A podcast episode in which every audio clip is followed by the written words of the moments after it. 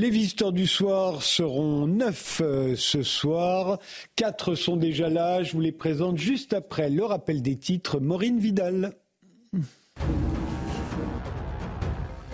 Gérald Darmanin réclame que les autorités puissent demander une injonction de soins pour une personne radicalisée suivie pour troubles psychiatriques à l'issue d'une réunion à Matignon consacrée à la sécurité après cette attaque au couteau hier à Paris. Plus tôt dans la soirée, le procureur antiterroriste s'est exprimé. La mère de l'islamiste radical avait signalé le comportement de son fils en octobre. Dans une vidéo filmée avant les faits, l'assaillant a fait allégeance au groupe État islamique. Israël a mené de nouvelles frappes sur la bande de Gaza. Après sept jours de trêve, la guerre a repris depuis vendredi entre Tzal et le mouvement islamiste. Le ministère de la Santé du Hamas annonce un nouveau bilan de 15 523 morts côté palestinien. L'ONU évoque une catastrophe humanitaire monumentale à Gaza. Enfin, la Cour pénale internationale va intensifier ses enquêtes sur d'éventuels crimes de guerre dans le conflit entre Israël et le Hamas. Le procureur en chef de la CPI a dit avoir vu la cruauté calculée dans les sites attaqués par le Hamas. Il a également souligné que la façon dont Israël répond à ces attaques doit respecter les règles claires qui régissent les conflits armés.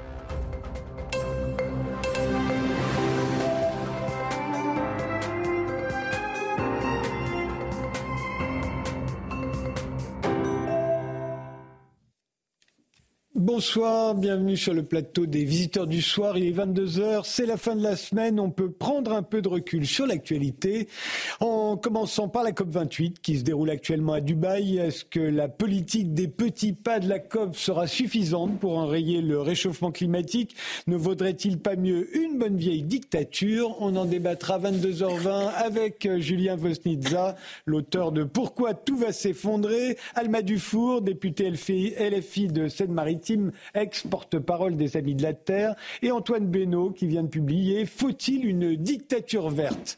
Et les Jeux Olympiques de l'été prochain, est-ce que ce sera la grande fête collective qu'on nous avait promise ou bien un véritable enfer pour les Parisiens avec le retour de l'état d'urgence, les QR codes et les interdictions de circuler? On va voir ça à 23h avec Armand de Randinger qui a beaucoup milité pour que Paris obtienne l'organisation des Jeux et qui est ravi que les Alpes françaises aient obtenu les Jeux d'hiver en 2030. Il y aura également le député Renaissance euh, Stéphane Mazard et Raphaël M. Salem de Génération Libre. Et à 23h30, on instruira le procès du multiculturalisme avec Isabelle Barberis et Alain Policard qui ne sont pas d'accord et qui en débattent dans un livre tout à fait d'actualité, Le multiculturalisme en procès. Mais d'abord, on commence l'émission avec Alexandre Moetti qui publie Technocratisme. C'est un réquisitoire contre les grands corps de l'État dont vous êtes vous-même issu. Hein. En effet, vous avez fait Polytechnique et l'école des mines. X-Mines, c'est avec l'inspection des finances.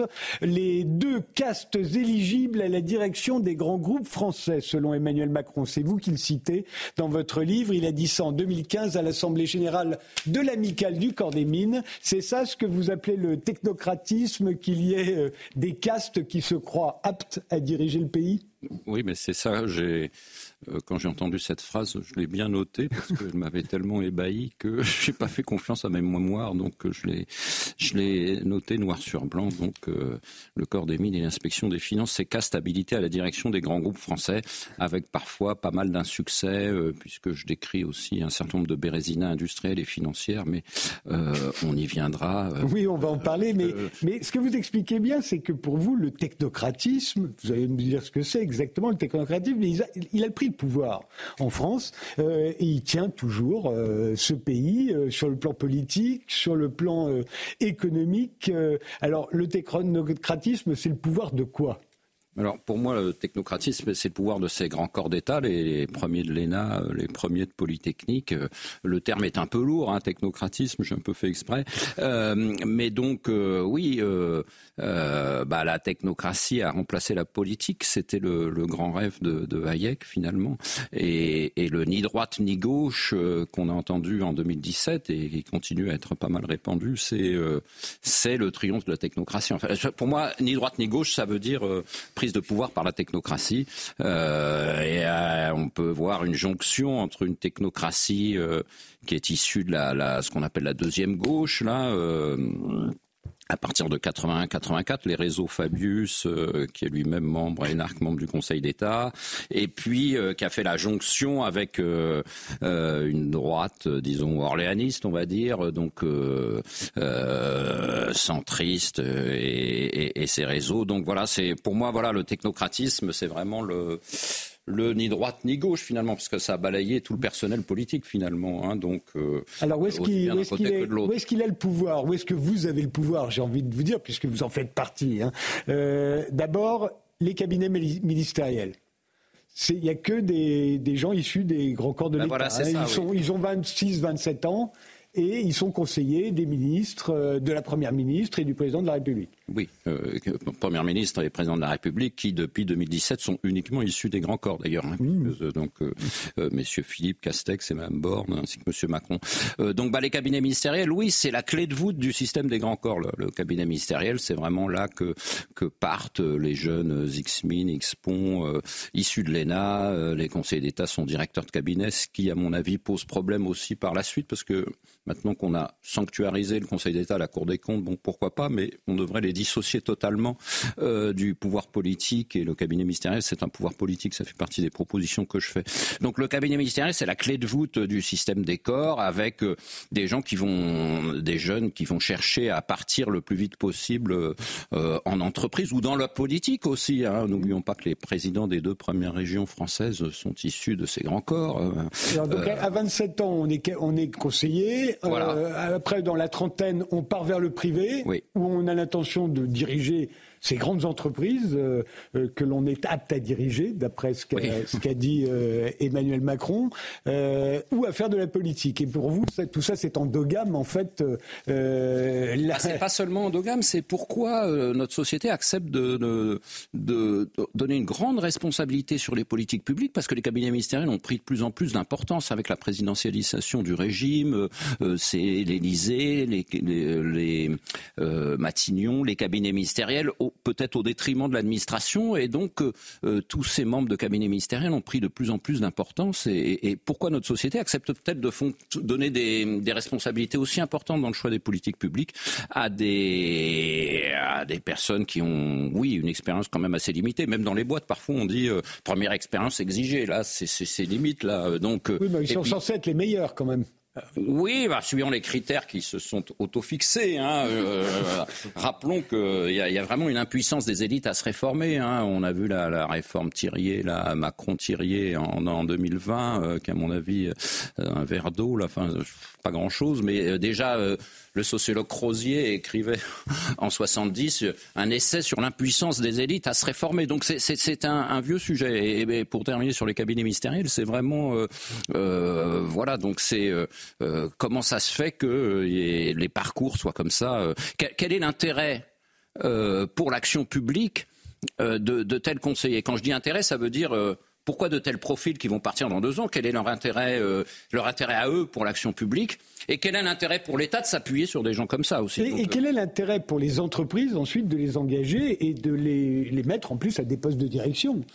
Ah ça, alors c'est une grande tradition française d'abord que les euh, d'avoir pas mal de grandes entreprises, ensuite de d'avoir des grands des patrons issus de ces grands corps d'État. En Allemagne, par exemple, c'est euh, vraiment euh, plus des docteurs. Euh, c'est assez étonnant d'ailleurs la façon dont les, entreprises allemandes sont dirigées par des gens qui ont une formation universitaire et technologique beaucoup plus importante. Et, donc voilà, donc la, la, sélection, elle se fait par les cabinets ministériels. C'est un peu la danse du ventre auprès des patrons pour, enfin des chefs d'entreprise, on va dire, pour qu'ils choisissent lesquels sont les meilleurs, comme vous dites, quoi, dans, suivant ces critères-là en tout cas. Donc ce sont les mêmes, d'après ce que vous nous dites, qui tiennent le pouvoir politique, le pouvoir économique et industriel. Ils viennent du même creuset, ils ont, euh, ils ont les mêmes réseaux. Euh, est-ce que, est-ce qu'il y a une idéologie pour vous? Il y a forcément une forme d'idéologie euh, qu'on peut. Alors, quand est-ce qu'elle commence C'est ça qui est difficile. Vous pouvez. Moi, je me suis amusé à étudier. Euh, à partir des années 60, vous avez un polytechnicien, inspecteur des finances, euh, l'inventeur de la TVA, qui s'appelle Maurice Lauré. Révolution. Il écrit Révolution, une dernière chance pour la France et une chance pour la France. Et Macron écrit, inspecteur des finances aussi, écrit 50 ans plus tard Révolution aussi. Donc, on pourrait faire l'exégèse de tous ces bouquins de Minc, de, etc., d'un certain nombre d'inspecteurs des finances. Euh, voilà, bah, l'idéologie. Euh, elle est quand même, euh, faut se résoudre à appeler ça, même si on est d'inspiration libérale, faut se résoudre à appeler ça néolibéralisme, au sens où la France se caractérise justement par cette caste, ce groupe qui va mettre en place ce qu'on peut appeler le néolibéralisme. Alors je le, je le définis si vous voulez bien, enfin je me risque à le définir. Oui, vous seriez bien le premier parce qu'en général, ah, personne ne s'en, ne s'en réclame du néolibéralisme euh, et personne euh, n'en donne jamais de définition. voilà. Euh, donc dans les années 30, c'était vraiment un point peut-être positif avec les groupes X-Crise, etc., de de réguler un peu le libéralisme, le laisser faire, etc., d'éviter les monopoles. Ça s'est un peu dégradé, ça s'est pas mal dégradé dans les 20 dernières années, dans les 30 dernières années, sur le thème, c'est euh, euh, l'État va euh, euh, privatiser, euh, offrir à la concurrence un certain nombre de domaines qui pourtant pourraient être considérés comme régaliens. on peut citer des exemples dans la santé, dans l'enseignement supérieur, dans les autoroutes, bien sûr. donc voilà, c'est ça que moi j'appellerais, je me risquerais à appeler néolibéralisme, c'est la, façon dont l'État, soit par partenariat public-privé, c'est assez discret parfois, soit par privatisation, va et, les grands corps sont là. Grands encore, ils sont à la fois côté État, euh, pour les autoroutes par exemple, c'est très clair, pour le corps des ponts, et, ils sont côté entreprise aussi. Donc euh, euh, je dirais que la France se caractérise presque par cette matrice qui est au cœur de, la relation État-entreprise qui est très forte en France pour le meilleur et pour le pire, et, les grands corps, ils sont au centre en fait. Mais Alexandre Moati, la fin du XXe siècle, début du XXIe siècle, ça a été le triomphe de ce que l'on a appelé la la, mondialisation néolibérale. La, France devrait donc être en pointe. Euh, si l'on vous croit, vu qu'on est complètement euh, tenu politiquement, économiquement, industriellement par des néolibéraux. Euh, or, c'est pas du tout le cas. Elle fait plutôt partie des perdantes, la France, dans ce domaine. Alors, qu'est-ce qui s'est passé Oui, ben, je crois qu'on a oublié un peu nos repères aussi. Euh, euh, voilà, on crie euh, euh, les start-up, les start-up, bon, c'est très, très, pour la réindustrialisation, c'est très sympathique, tout ça, mais on oublie, par exemple, que une boîte comme Google, enfin, je sais pas, c'est très, très appuyé sur la, la recherche universitaire très importante. Quoi. Donc on ne va pas créer comme ça des licornes, comme on dit. Euh, euh, pardon vous interrompre, mais ce que vous dites aussi que c'est ce que partagent tous ces, gens issus des grands corps euh, de l'État, c'est leur méconnaissance de certaines activités, notamment la recherche. Bah, dites, dans leurs écoles, on ne leur apprend pas qu'il faut rechercher. C'est ça ce que vous bah, C'est ça, oui, oui. Mais c'est même, on extrait les premiers de Polytechnique et presque on les empêche de faire de la recherche pour faire de l'administration. donc, euh, et, du coup, ça donne une certaine euh, réticence, voire un mépris parfois euh, teinté d'arrogance envers le monde universitaire. à l'inverse de l'Allemagne, comme je disais tout à l'heure, envers le monde des PMI, par exemple. Le monde des PMI, il est quasi inexistant dans ce. Oui, ce qui les intéresse, c'est que les grandes entreprises. oui, oui, c'est. Même on se mesure à l'aune de, de, la grande entreprise, en fait. Donc, et la santé, vous dites aussi, ça les intéresse pas? Oui, alors bon, c'est des domaines où euh, peut-être ça va peut-être un, petit peu avancer. C'est maintenant. Euh, Pas trop scientifique. Euh, si, on peut quand même avoir des, des, des thésards en biologie, en, en, en, affaires sanitaires, etc. Mais bon, voilà, faudrait qu'il y ait vraiment un, un, une impulsion qui soit donnée là-dessus. Et là, pour l'instant, on reste sur l'ère, euh, enfin l'ère du système précédent, quoi. L'éducation nationale aussi, ça les intéresse pas. Ah oui, alors là, oui l'éducation nationale, c'est toujours un truc, euh, euh, un système qui euh, ne peut pas s'être dégradé, euh, c'est-à-dire un système qui les a portés au pinacle, euh, il est forcément bon. Et s'il si, si, ne marche plus, c'est bien à cause de, des acteurs en question. C'est jamais à cause des politiques publiques, hein. c'est à cause des, des, élèves, des profs, etc. Hein. Donc euh, voilà, c'est l'éducation nationale, oui. donc il y aurait à, reprendre. Mais alors, puisqu'ils tiennent, d'après ce que vous dites, l'économie, l'industrie, est-ce qu'ils travaillent bien? Est-ce qu'ils sont efficaces? Est-ce qu'ils obtiennent des résultats.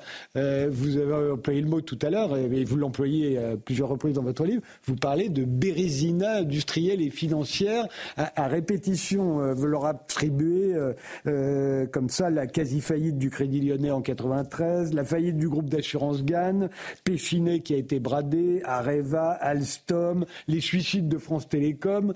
ce serait tout ça Ce serait la faute Oui, alors il y a évidemment des facteurs exogènes aussi, d'autres facteurs, mais on est obligé de faire le bilan quand même euh, euh, qui est rarement fait euh, de tous ces toutes ces bérésinas. je rappelle que l'inspection des finances, par exemple, tient les banques françaises depuis la libération aussi. Enfin, je veux dire, c'est des, des noyaux assez solides, comme elle tient les formations qui préparent l'ENA, Sciences Po, le conseil de Sciences Po, c'est l'inspection des finances, de même que le corps des mines tient le conseil d'administration de, de Polytechnique. C'est deux écoles tout à fait particulières qui forment cette micro-élite des grands corps. Euh. et donc voilà, sur ces affaires euh, Malheureusement, on a la mémoire courte, donc c'est des affaires comme le Crédit Lyonnais qu'on finit pas, qu'on termine pas de payer encore, hein, euh, euh, ou euh, vous parliez du groupe GAN, plus personne ne sait trop ce que c'est, le groupement des assurances nationales. Donc c'est, on a mis un conseiller d'un président de la République de Chirac à 56 ans, patron de ce, ce groupe-là, quoi. Donc voilà, quelle est la compétence particulière de de ces personnes pour mener des groupes de 100 000 personnes, etc. Donc oui, oui, je pense que ce, bilan des, des, des, doit être fait avec un petit peu d'humilité. Euh, je ne sais pas si je peux me permettre, c'est un peu ce que disait le sociologue américain euh, Esra Suleiman. Là, il disait quand les élites se sentent attaquées, c'est ce qui s'est passé il y a deux trois ans avec les gilets jaunes, par exemple, euh, puisque Macron dit euh, il faut supprimer les grands corps, c'est sa réponse aux gilets jaunes, mmh. sa première réponse, la première chose qu'il dit. Hein. eh bien, Suleiman, après Crozier, donc en 77, il dit dès que les élites françaises se sentent menacées, elles, elles en viennent à à, dire on va faire plus de diversité, de recrutement social, etc. Or, les élites, c'est trois choses. C'est le recrutement, la, diversité, on va dire. Donc ça, c'est la légitimité et c'est les résultats. Et elles, elles discutent que diversité, recrutement, pour éviter de parler de la légitimité. Légitimité, ça veut dire pourquoi ces élites-là Pourquoi on les forme comme ça euh, Pourquoi on fait les cabinets ministériels Pourquoi ce circuit-là C'est ça la légitimité. Et les résultats, c'est euh, les, les Bérézina entre autres, hein, il y a des succès aussi dont on vient de parler. Donc voilà, ce, ce, trépied est intéressant, je trouve, et, la façon dont le, ce sociologue Suleiman dit, euh, dès qu'elles se sentent menacées, elles, elles, en arrivent à parler uniquement de la diversité du recrutement, etc., un peu à la, à la Bourdieu, alors que finalement il y a ces deux autres pôles qui sont euh, beaucoup plus importants et rarement évoqués. Mais euh, vous continuez d'aller à l'assemblée de l'amicale du ah, corps des mines et, vos copains euh, d'autrefois vous parlent encore Bien sûr, parce que comme disait Souleymane, encore je m'appuie sur lui pour répondre à ce genre de questions. c'est une frange de ces corps-là, hein, euh, parce que bon, voilà, il y, a, d'autres. Euh, moi, j'ai plein de camarades, comme on dit, y compris du corps des mines, euh, qui euh, n'écrirait pas euh, tout à fait ce que j'écrirais, mais enfin qui, qui, sont pas loin de penser ça, quoi. Donc, euh, donc voilà, c'est peut-on orienter Voilà, moi je dis, je, défends le corps des mines contre lui-même en quelque sorte. Hein, je défends ce qu'il était ou ce qu'il pourrait être contre ce qu'il est devenu, quoi. Donc voilà, moi c'est une critique interne et étayée que je fais aussi. Mais qui peut alimenter aussi, parce que dès l'instant on explique que tous les problèmes par une seule cause, vous savez bien que c'est ce qu'on appelle le complotisme. Oui, certes, d'accord, mais euh, c'est intéressant, hein, je trouve, de voir, d'analyser un certain nombre de choses à travers un prisme. Ça, c'est, euh, alors évidemment, je, euh, les, la fin de la sidérurgie, on peut considérer qu'il y a des, des, causes exogènes, hein, mais c'est intéressant de voir quand même comment, voilà, quand on regarde à travers un prisme, on est quand même un peu euh, étonné, quoi, voilà, qu'on puisse dire. Alexandre Motti, vous restez avec nous. On va évoquer la COP28 et toutes les questions qu'on peut se poser euh, face à notre impuissance, on va le dire, hein, euh, par rapport au réchauffement climatique. Mais d'abord, on fait une pause. La COP28 se tient en ce moment même à Dubaï. On y fait le point sur les engagements pris en 2015 par les 197 pays signataires de l'accord de Paris et malheureusement, ils n'ont pas été tenus. Les émissions de gaz à effet de serre ont augmenté de 7% en 8 ans. Résultat, l'objectif d'une augmentation d'1,5 degré de la température moyenne d'ici 2100 est carrément hors d'atteinte. On est déjà à 1,2 degrés. On se dirige vers 2,5 degrés de hausse à la fin du siècle. Alors faut-il encore faire confiance à nos dirigeants pour lutter efficacement contre le réchauffement climatique?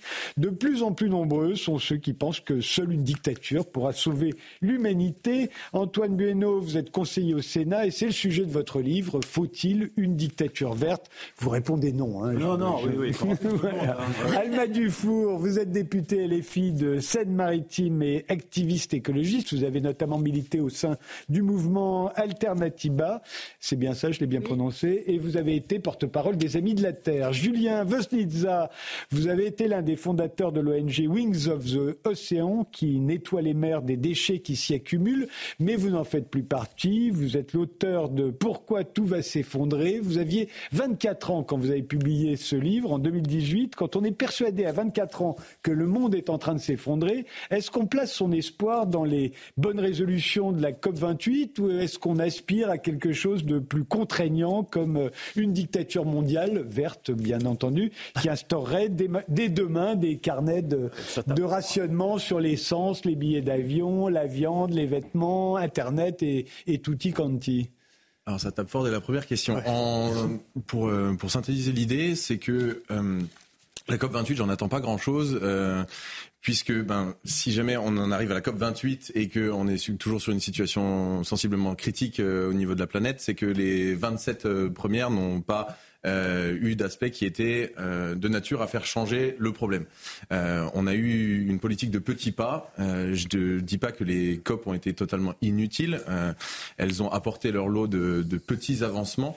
mais aujourd'hui, moi, mon point de vue, c'est que c'est pas suffisant du tout et que il va falloir continuer à avoir des COP, euh, certainement, mais que ça ne sera pas suffisant pour euh, permettre un, euh, de, de, sauver la planète, hein, tout simplement. Euh, je pars du principe qu'elle est insauvable. Je précise, je précise, pour les téléspectateurs, s'il y a écrit barman à côté de votre nom, ex-activiste écologique, c'est que vous avez renoncé euh, de ce côté-là et que vous êtes vraiment barman. Hein. Oui, j'ai rajouté un petit bar. c'est ça. Après, après plusieurs années de, d'activisme intensif. Hein, euh, voilà. Et donc, la question, aujourd'hui, même question, Alma Dufour, mais il m'a pas tout à fait répondu, Julien Vesnitza mais euh, est-ce que est-ce qu'il ne faudrait pas une bonne dictature? Bonne vieille dictature. Hein, pour que pour que les choses pour que les choses changent telles que vous le souhaitez. C'est une question. Alors, euh, je pense qu'entre euh, davantage de contraintes et sur qui pose la contrainte et euh, une dictature, et a fortiori une dictature mondiale, vous imaginez bien que même la question, elle est réaliste. on se revoit dans 300 ans, c'est une bonne dystopie du gouvernement mondial qui imposerait effectivement des, quotas de rationnement à, tout, à tous, ces, tous ces citoyens. Non, la question, pour moi, elle est mal posée pour deux raisons. Parce que, en fait, il faut de la contrainte, oui. Il faut du rationnement. Non. Pas encore. On n'en est pas là. Non, non, attendez, on n'en est pas là. Mais la question, c'est que c'est ce qui va se passer, le rationnement, si on n'agit pas. Oui, ça c'est vrai. En fait, là, vous parlez de pénurie, vous dites la dictature, ça prendrait quoi comme forme? Ça prendrait un système de carnet de quotas, quoi. En gros, vous aurez chacun votre part, etc. Ce qui se passe aujourd'hui euh, dans les pays pauvres, les pays du Sud notamment, euh, qui subissent de plein fouet euh, les effets du changement climatique encore plus qu'en France. C'est aussi une baisse, par exemple, des rendements agricoles qui sont assez conséquentes et de plus en plus. Ça, c'est un des effets du changement climatique. On va être capable de produire moins de nourriture, par exemple. Aujourd'hui, on l'a vu avec le coût de l'énergie, le coût des ressources. les prix de l'énergie ont explosé en France ces deux dernières années. Il y a eu un rationnement en France que le gouvernement a habillé très joliment en disant que c'était des efforts de sobriété consentis de la part des ménages et des industries de baisser de 12% leur consommation énergétique.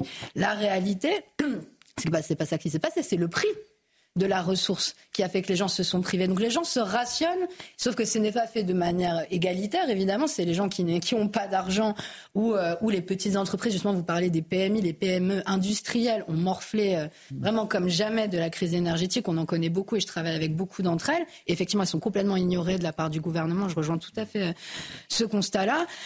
mais ce rationnement, il existe et il va exister de plus en plus. La question, c'est comment on partage l'effort dans la société et sur qui doit peser la contrainte. Aujourd'hui, on a un gouvernement qui est très contraignant avec les classes populaires. Les zones à faible émission, par exemple, on vous force à changer de voiture alors que vous n'avez pas les moyens pour pouvoir circuler dans une ville.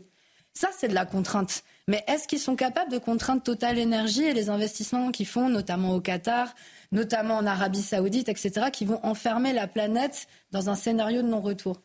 On fait une euh, pause pour le rappel des titres. C'est Boris Vidal et on continue ce débat. Le procureur antiterroriste s'est exprimé au sujet de l'attentat hier à Paris qui a fait un mort. La mère de l'islamiste radical avait signalé le comportement de son fils en octobre. Dans une vidéo filmée avant les faits, l'assaillant fiché pour radicalisation islamiste a fait allégeance au groupe État islamique. Une fois sur place, les policiers l'ont poursuivi. L'assaillant a fait croire qu'il portait une ceinture d'explosifs. Saal annonce avoir éliminé cinq terroristes du Hamas et visé des puits de tunnels terroristes, des centres de commandement et des lieux de stockage d'armes du mouvement islamiste palestinien. Hier, l'armée a déclaré avoir conduit plus de 400 frappes sur Gaza en près de 48 heures. Enfin, le pape François déplore la fin de la trêve à Gaza. Le souverain pontife a exprimé le souhait que les parties impliquées puissent parvenir au plus tôt à un nouvel accord de cessez-le-feu. En Israël et Palestine, la situation est grave. Le pape a adressé une pensée aux familles d'otages encore enfermés dans Gaza et aux civils palestiniens en manque de biens de première nécessité.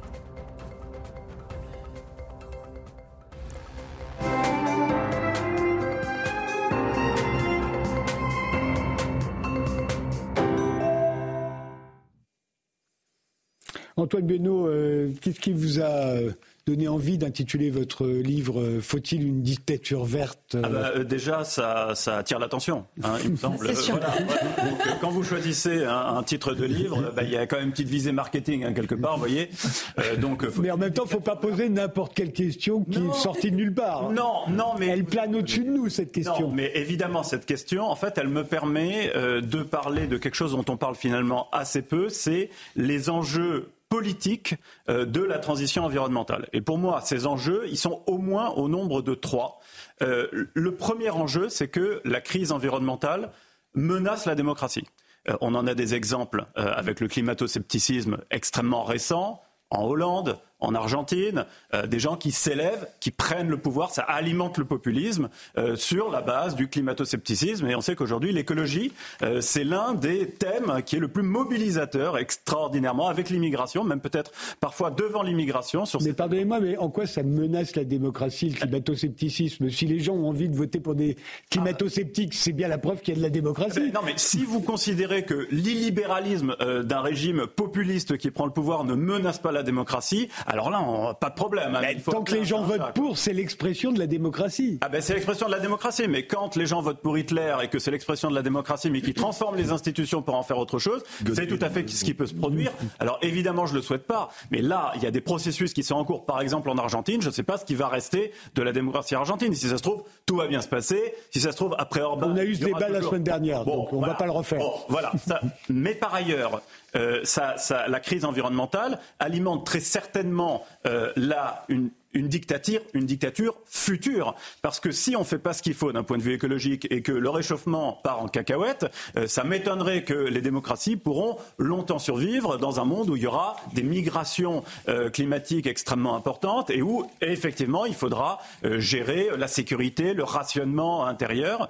là, on, peut penser que la démocratie est aussi une forme de luxe, d'une abondance, d'un moment d'abondance, et que si l'abondance n'est plus là, eh bien là, notre, nos démocraties sont Que Donc là, si, la situation se dégrade, s'il fait tellement chaud que les personnes les plus fragiles commencent à tomber malades, si les urgences sont débordées, euh, à partir de ce moment-là, on fera ce qu'on fait dans ces cas-là, ce qu'on a fait euh, au moment du Covid, et ce sont des gouvernements démocratiquement élus qui l'ont fait. On clouera les avoués au sol, on fermera les frontières, on, empêchera peut-être les gens de sortir de chez eux, et, euh, et, et les gens applaudiront. Des régimes autoritaires qui seront peut-être tout à fait appelés par les peuples eux-mêmes dans une situation de dégradation globale, de déstabilisation du monde liée à la crise environnementale en général et au réchauffement climatique en particulier. Ça, c'est une première perspective.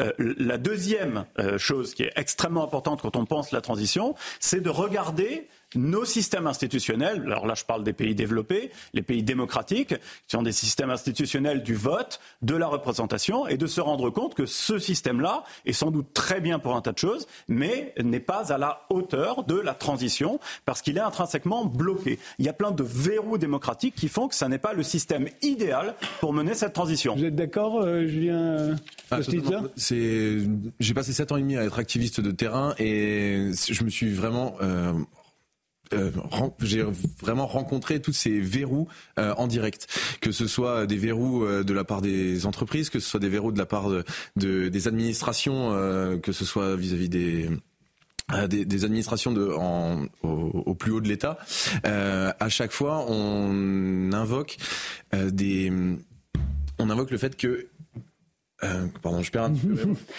on invoque le, le fait que les ah, vous avez plus l'habitude, vous, vous, êtes sorti de. J'imagine, j'imagine qu'on invoque tout simplement des raisons sociales, économiques, qui font que si on prive les gens de ce qui fait leur confort, euh, euh, c'est évident qu'ils vont descendre dans la rue. Euh, je suppose que vous avez la même, le même constat. non, justement, en fait, pour moi, ce qui est intéressant, c'est que là, on parle des institutions, on parle de la technocratie, on parle de certains partis politiques, des médias, on parle des grandes entreprises. Euh, quand on a fait l'expérience de la Convention citoyenne, ben, justement. qui n'a pas été respectée, euh, mais ça, c'est le problème du président, qui n'a pas Macron, qui n'a ah pas respecté sa parole. Mais on tire des gens au sort. Et justement, on leur demande jusqu'où, en gros, vous êtes prêts à aller. Alors certes, ce sont des citoyens éclairés qui ont passé, euh, un, je sais plus, je crois six mois, un an avec des experts, etc. Ils ont eu aussi hein, des grandes entreprises qui sont venues les voir. Euh, voilà, ils ont eu euh, des, des, sons de cloche des différents côtés. Néanmoins, les mesures, le cortège, les 150 mesures qu'ils ont proposées, elles étaient quand même assez, assez radicales et ambitieuses. Ah bah, C'était carrément radical, oui. mais, ça émanait du, du, corps citoyen, en tout bah cas de ces représentations. Et moi, je vais, finir par parler de ma circonscription parce que c'est très intéressant. Moi, je suis élue, j'ai fait le choix de, me présenter et j'ai vraiment la fierté d'être élue sur un territoire qui est pas du tout les gens euh, qui, qui, se bougent pour l'écologie, euh, voilà, la caricature, on va dire, de la personne inquiète pour l'écologie, le, le, jeune qui vit en métropole, etc., etc. Moi, je suis sur une circo, c'est une zone industrielle, il n'y a que des sites Céveso, il n'y a pas de transport en commun, et c'était un, terreau très fort des gilets jaunes notamment. Mais on parle d'écologie, évidemment. Qu'est-ce qu'on dit en fait? Les gens, ils sont pas du tout euh, inconscients de ce qui est en train de se passer. Les gens, ils se sentent piégés, par contre. Ils veulent qu'on leur donne les moyens de vivre de façon plus écologique, mais ils n'en ont pas les moyens. Mmh, Typiquement, quand vous n'avez pas de transport en commun chez vous et qu'on vous punit en vous disant on va taxer plus votre essence, alors que quand on vous taxe plus votre essence, ça vous prend 100 euh, euros, voire 200, 300 euros dans le mois pour des gens qui gagnent le SMIC ou un peu plus. Mmh. Quand l'essence avait passé au-dessus de 2 euros de litre, chez moi, c'était la catastrophe sociale. Il y a des intérimaires qui ont arrêté de bosser. Ça, c'est la réalité. Mais ces gens-là, ils sont pas hostiles du tout bah, à l'écologie. Ils sont juste pas placés au même endroit de la transition et des contraintes. Et moi, là où j'en veux énormément au gouvernement actuel, c'est de laisser penser depuis, euh, depuis des années euh, qu'il y aurait une réticence fondamentale des classes populaires à la transition écologique. Alors qu'en fait, la vraie réticence, elle est du côté des élites.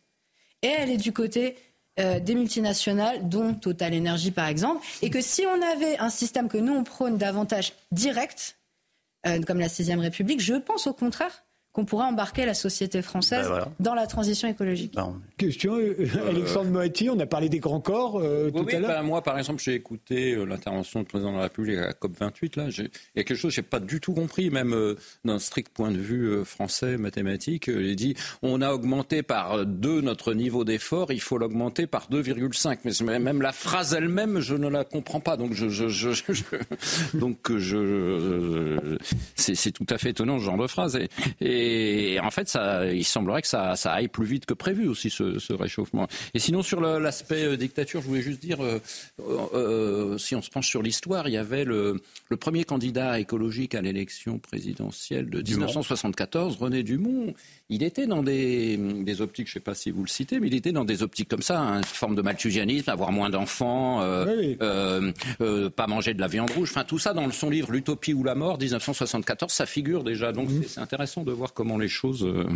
se... Antoine Benoît Ouais, non, je, voudrais être hyper clair quand même dans mon propos. Quoi. ce que je veux dire, c'est que le système de la représentation mm. actuelle est bloqué de plein de manières. Et donc, moi, ce que je propose, et je suis extrêmement troublé, puisque je m'aperçois qu'avec Allemand, on aurait pu écrire mon livre à quatre mains. ce que je propose, c'est un autre système institutionnel qui est exactement sur le modèle de la Convention citoyenne, parce qu'ils nous ont donné une claque, en fait. Hein. Ils nous ont donné une leçon, les, les, conventionnels citoyens. On a fait de la démocratie directe, là, on les a tirés au sort, ils n'étaient pas particulièrement écolos, il y a peut-être un biais de sélection, enfin, c'est minime. On les a présentés face à l'enjeu et on voit quoi On voit, mais c'est exact, c'est ce que disait Alma, hein. on voit que les gens, en fait, quand ils sont placés en situation de responsabilité, ça change tout. Et ils agissent, ils pensent tout à fait différemment tout à fait différemment. C'est déjà ce que disait un grand philosophe qui s'appelle Hans Jonas, qui a écrit un livre absolument fondamental du point de vue de la philosophie de l'environnement, qui est le principe responsabilité. Et il nous disait déjà ça. Le système de l'élection nous déresponsabilise, médiatise en fait l'action. Et les conventionnels citoyens, ils ont prouvé que c'est pour ça qu'il ne faut pas une dictature verte, parce qu'un régime de surveillance et de sanctions sera toujours moins efficace pour mettre en place cette transition qu'un régime de responsabilité et d'équité, parce que c'est ça l'autre jambe de la transition, c'est l'équité, c'est la redistribution. Et donc, moi, ce que je préconise, c'est trois choses. C'est premièrement cette démocratie directe, mais une vraie démocratie directe, c'est-à-dire qu'on fait une convention citoyenne, et puis après les propositions, on les remet pas dans le laminoir du parlementarisme, parce qu'il sait faire que raboter, c'est normal, c'est aussi pour ça qu'il existe, et on, les, on place, on, on, on, soumet à référendum, à choix multiples, ces propositions-là, et là, moi, je fais le pari qu'on aurait eu des surprises. Ensuite, il faut de la redistribution sociale, mais à la hauteur, et, et massive, parce que sinon, effectivement, c'est l'implosion sociale. Et puis, troisièmement, il y a des leviers économiques qui doivent être actionnés potentiellement par la volonté citoyenne, qui sont extrêmement puissants, comme la taxe carbone, comme le compte carbone, comme un libre-échange repensé avec des conditions, euh, une conditionnalité environnementale avec nos partenaires économiques. Et ça, c'est extrêmement puissant. Et ça, c'est des mécanismes de marché. Oui, mais euh, vous ne pensez pas que dans ces cas-là, on va avoir quoi? On va nous, je crois qu'il y avait ça dans la Convention citoyenne feu, feu, sur, les trajets aériens, par exemple, hein, c'était très dur. Les entreprises payent, ça c'est tout de suite aussi, c'est comme ça que ça se passe. Voilà, on sait aussi ce que c'est la démocratie directe, euh, c'est les boucs émissaires, c'est-à-dire que tout à coup, ça va être les, les compagnies aériennes. Euh, mais les boucs émissaires, c'est eux qui organisent le système, pardon, mais euh, les entre, pendant qu'on discute d'une taxe carbone éventuelle sur laquelle la France insoumise est contre, hein. enfin, je veux dire là, on a déjà une taxe carbone du fait de la non, crise. Pas vrai. Bah, non, mais ce que, on n'a pas de taxe Ce que je veux dire, c'est que le prix de l'essence euh, ces derniers temps, il est quand même passé bien plus élevé à ce qu'on envisageait avec une taxe carbone. Pourquoi? Parce que les tensions géopolitiques qu'on connaît, la compétition et la reprise post-Covid, etc. Je ne fais pas un dessin. Le, les prix des fossiles ça va coûter de toute manière de plus en plus cher. Et c'est d'ailleurs pour une fois ce qui fait que le gouvernement se réveille d'un coup il y a deux semaines, ils disent va falloir vraiment accélérer sur la sortie des fossiles, mais c'est pas le climat, hein. c'est la question du prix. Ça nous coûte un bras dans notre balance commerciale les importations de gaz et de pétrole. Faut être très clair. Aujourd'hui, le premier pays qui sortira de sa dépendance aux fossiles, c'est un pays qui économiquement bah est avantagé par rapport aux autres. Bien sûr. Mais c'était le cas en 73 quand la France a fait le choix du nucléaire. Bah écoutez, nous, non non mais écoutez, il y a des gros dangers au nucléaire, mais c'est à, mais c'est mais c'est à l'époque, on peut comprendre pourquoi ces choix-là ont été faits à cette époque-là. Il y a aucun. Ouais, c'est vrai aussi, hein, encore aujourd'hui. Hein. Et, ce que j'ai envie de vous dire, c'est que, euh, enfin, en fait, pendant qu'on discute de ça, qu'est-ce qui se passe? Les multinationales du CAC 40, juste les françaises, elles émettent 11 fois plus que la France chaque année par leur activité mondiale. Pendant qu'on discute de tout ça, euh, Total, l'année dernière, pendant la Coupe du Monde au Qatar, sont allés signer un deal de, l'exploitation du plus gros champ de gaz au monde, qui est une bombe climatique à soi tout seul, qui pourrait émettre jusqu'à 1,5 milliard de tonnes de CO2. C'est-à-dire que ce pas des boucs émissaires c'est des responsables directs du futur concret. Parce que c'est eux qui ont l'argent et qui l'investissent là où il faudrait l'investir ou pas. Donc c'est pas une question de dire ah il y a que les riches il y a que les riches qui devront faire des efforts. On parle même pas des riches là, on parle des entités économiques qui dirigent ce système. Regarde, c'est pas normal que la COP aujourd'hui elle soit présidée par un PDG de compagnie pétrolière. je veux dire, on peut, s'inventer toutes les bonnes raisons, mais c'est quand même un truc qui montre que le système est en échec total. Elle m'a du four, vous savez bien que la COP, c'est de discuter avec tout le monde, puisque c'est un problème mondial. C'est-à-dire que nous, demain, on peut s'interdire les énergies fossiles, on peut tous marcher à pied, ça ne changera rien au niveau national. Donc quand on dit qu'il faudrait une dictature, c'est une dictature mondiale, vous avez raison. parce que euh, vous ne changerez rien à l'échelle française. Euh, entre la Chine et entre Dubaï et, euh, et, le, et le PDG de cette compagnies pétrolières, on n'est pas sur les mêmes échelles et on ne parle pas de la même chose. mais il faut qu'on parle avec tout le monde. Mais bien sûr qu'il faut parler avec tout le monde. La COP, c'est pas une réunion d'écolos. Non, mais on est d'accord, mais les lobbies des compagnies pétrolières sont infiltrés dans cette COP comme jamais. C'est quand même un problème. Je suis désolée, même. Bon, parlons encore une fois de, notre major pétrolière à nous. Euh, en 2030, il n'y a que 30% de ces investissements qui ne seront pas dans le pétrole. Voilà, ça dit tout. En fait, Total n'a pas réorienté tous ses investissements vers les renouvelables. Il va continuer à ouvrir de nouveaux projets pétroliers et gaziers pendant les sept années qui viennent. Il nous tant, enferme dans un Tant que personne interdira la consommation d'énergie fossile, je vous rappelle qu'on en consomme, on en consomme toujours autant. On n'a on pas baissé, oui, dans les pays riches. Dans les pays riches, pas dans les pays émergents. Julien veut Pas non plus d'alternative au pétrole aujourd'hui. Bien sûr que si. Bah, bon, je peux, euh, Il y a un truc que tout le monde comprend d'un bout à l'autre du globe, c'est le pognon. Ça c'est C'est très simple. Hein. Oui, mais va faire marcher une bagnole au pognon. Non, j'ai un propos, j'articule un propos si tu me permets. Ce que je veux dire par là, c'est qu'il s'est passé un truc absolument révolutionnaire dont on n'a absolument pas conscience aujourd'hui à partir du début des années 2020 c'est que les énergies renouvelables, et plus globalement les énergies bas carbone, sont devenues aussi compétitives, voire plus compétitives que les énergies fossiles. D'ailleurs, les investissements sont supérieurs dans les énergies renouvelables aux énergies fossiles.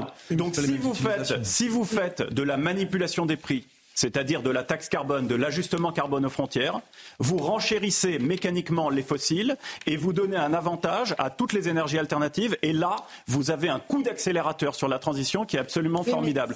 non, je termine. Non, non, tu as beaucoup parlé à mon tour. je voudrais juste dire un truc aussi qui est très important, c'est qu'on donne dans ces émissions-là, y compris celle-ci, ça m'étonne, l'impression que les COP ne servent à rien, qu'on est dans une impuissance absolue. Ce a dit? Alors, mais je voudrais moi dire bien le contraire. En huit ans de, euh, de diplomatie climatique, on a effacé un 1,2 degré d'augmentation des températures à l'horizon 2100. C'est-à-dire que le rapport de 2015, l'année où on a fait l'accord de Paris, euh, les projections à partir des politiques menées par les États, c'était plus, plus 4,2 degrés en 2100.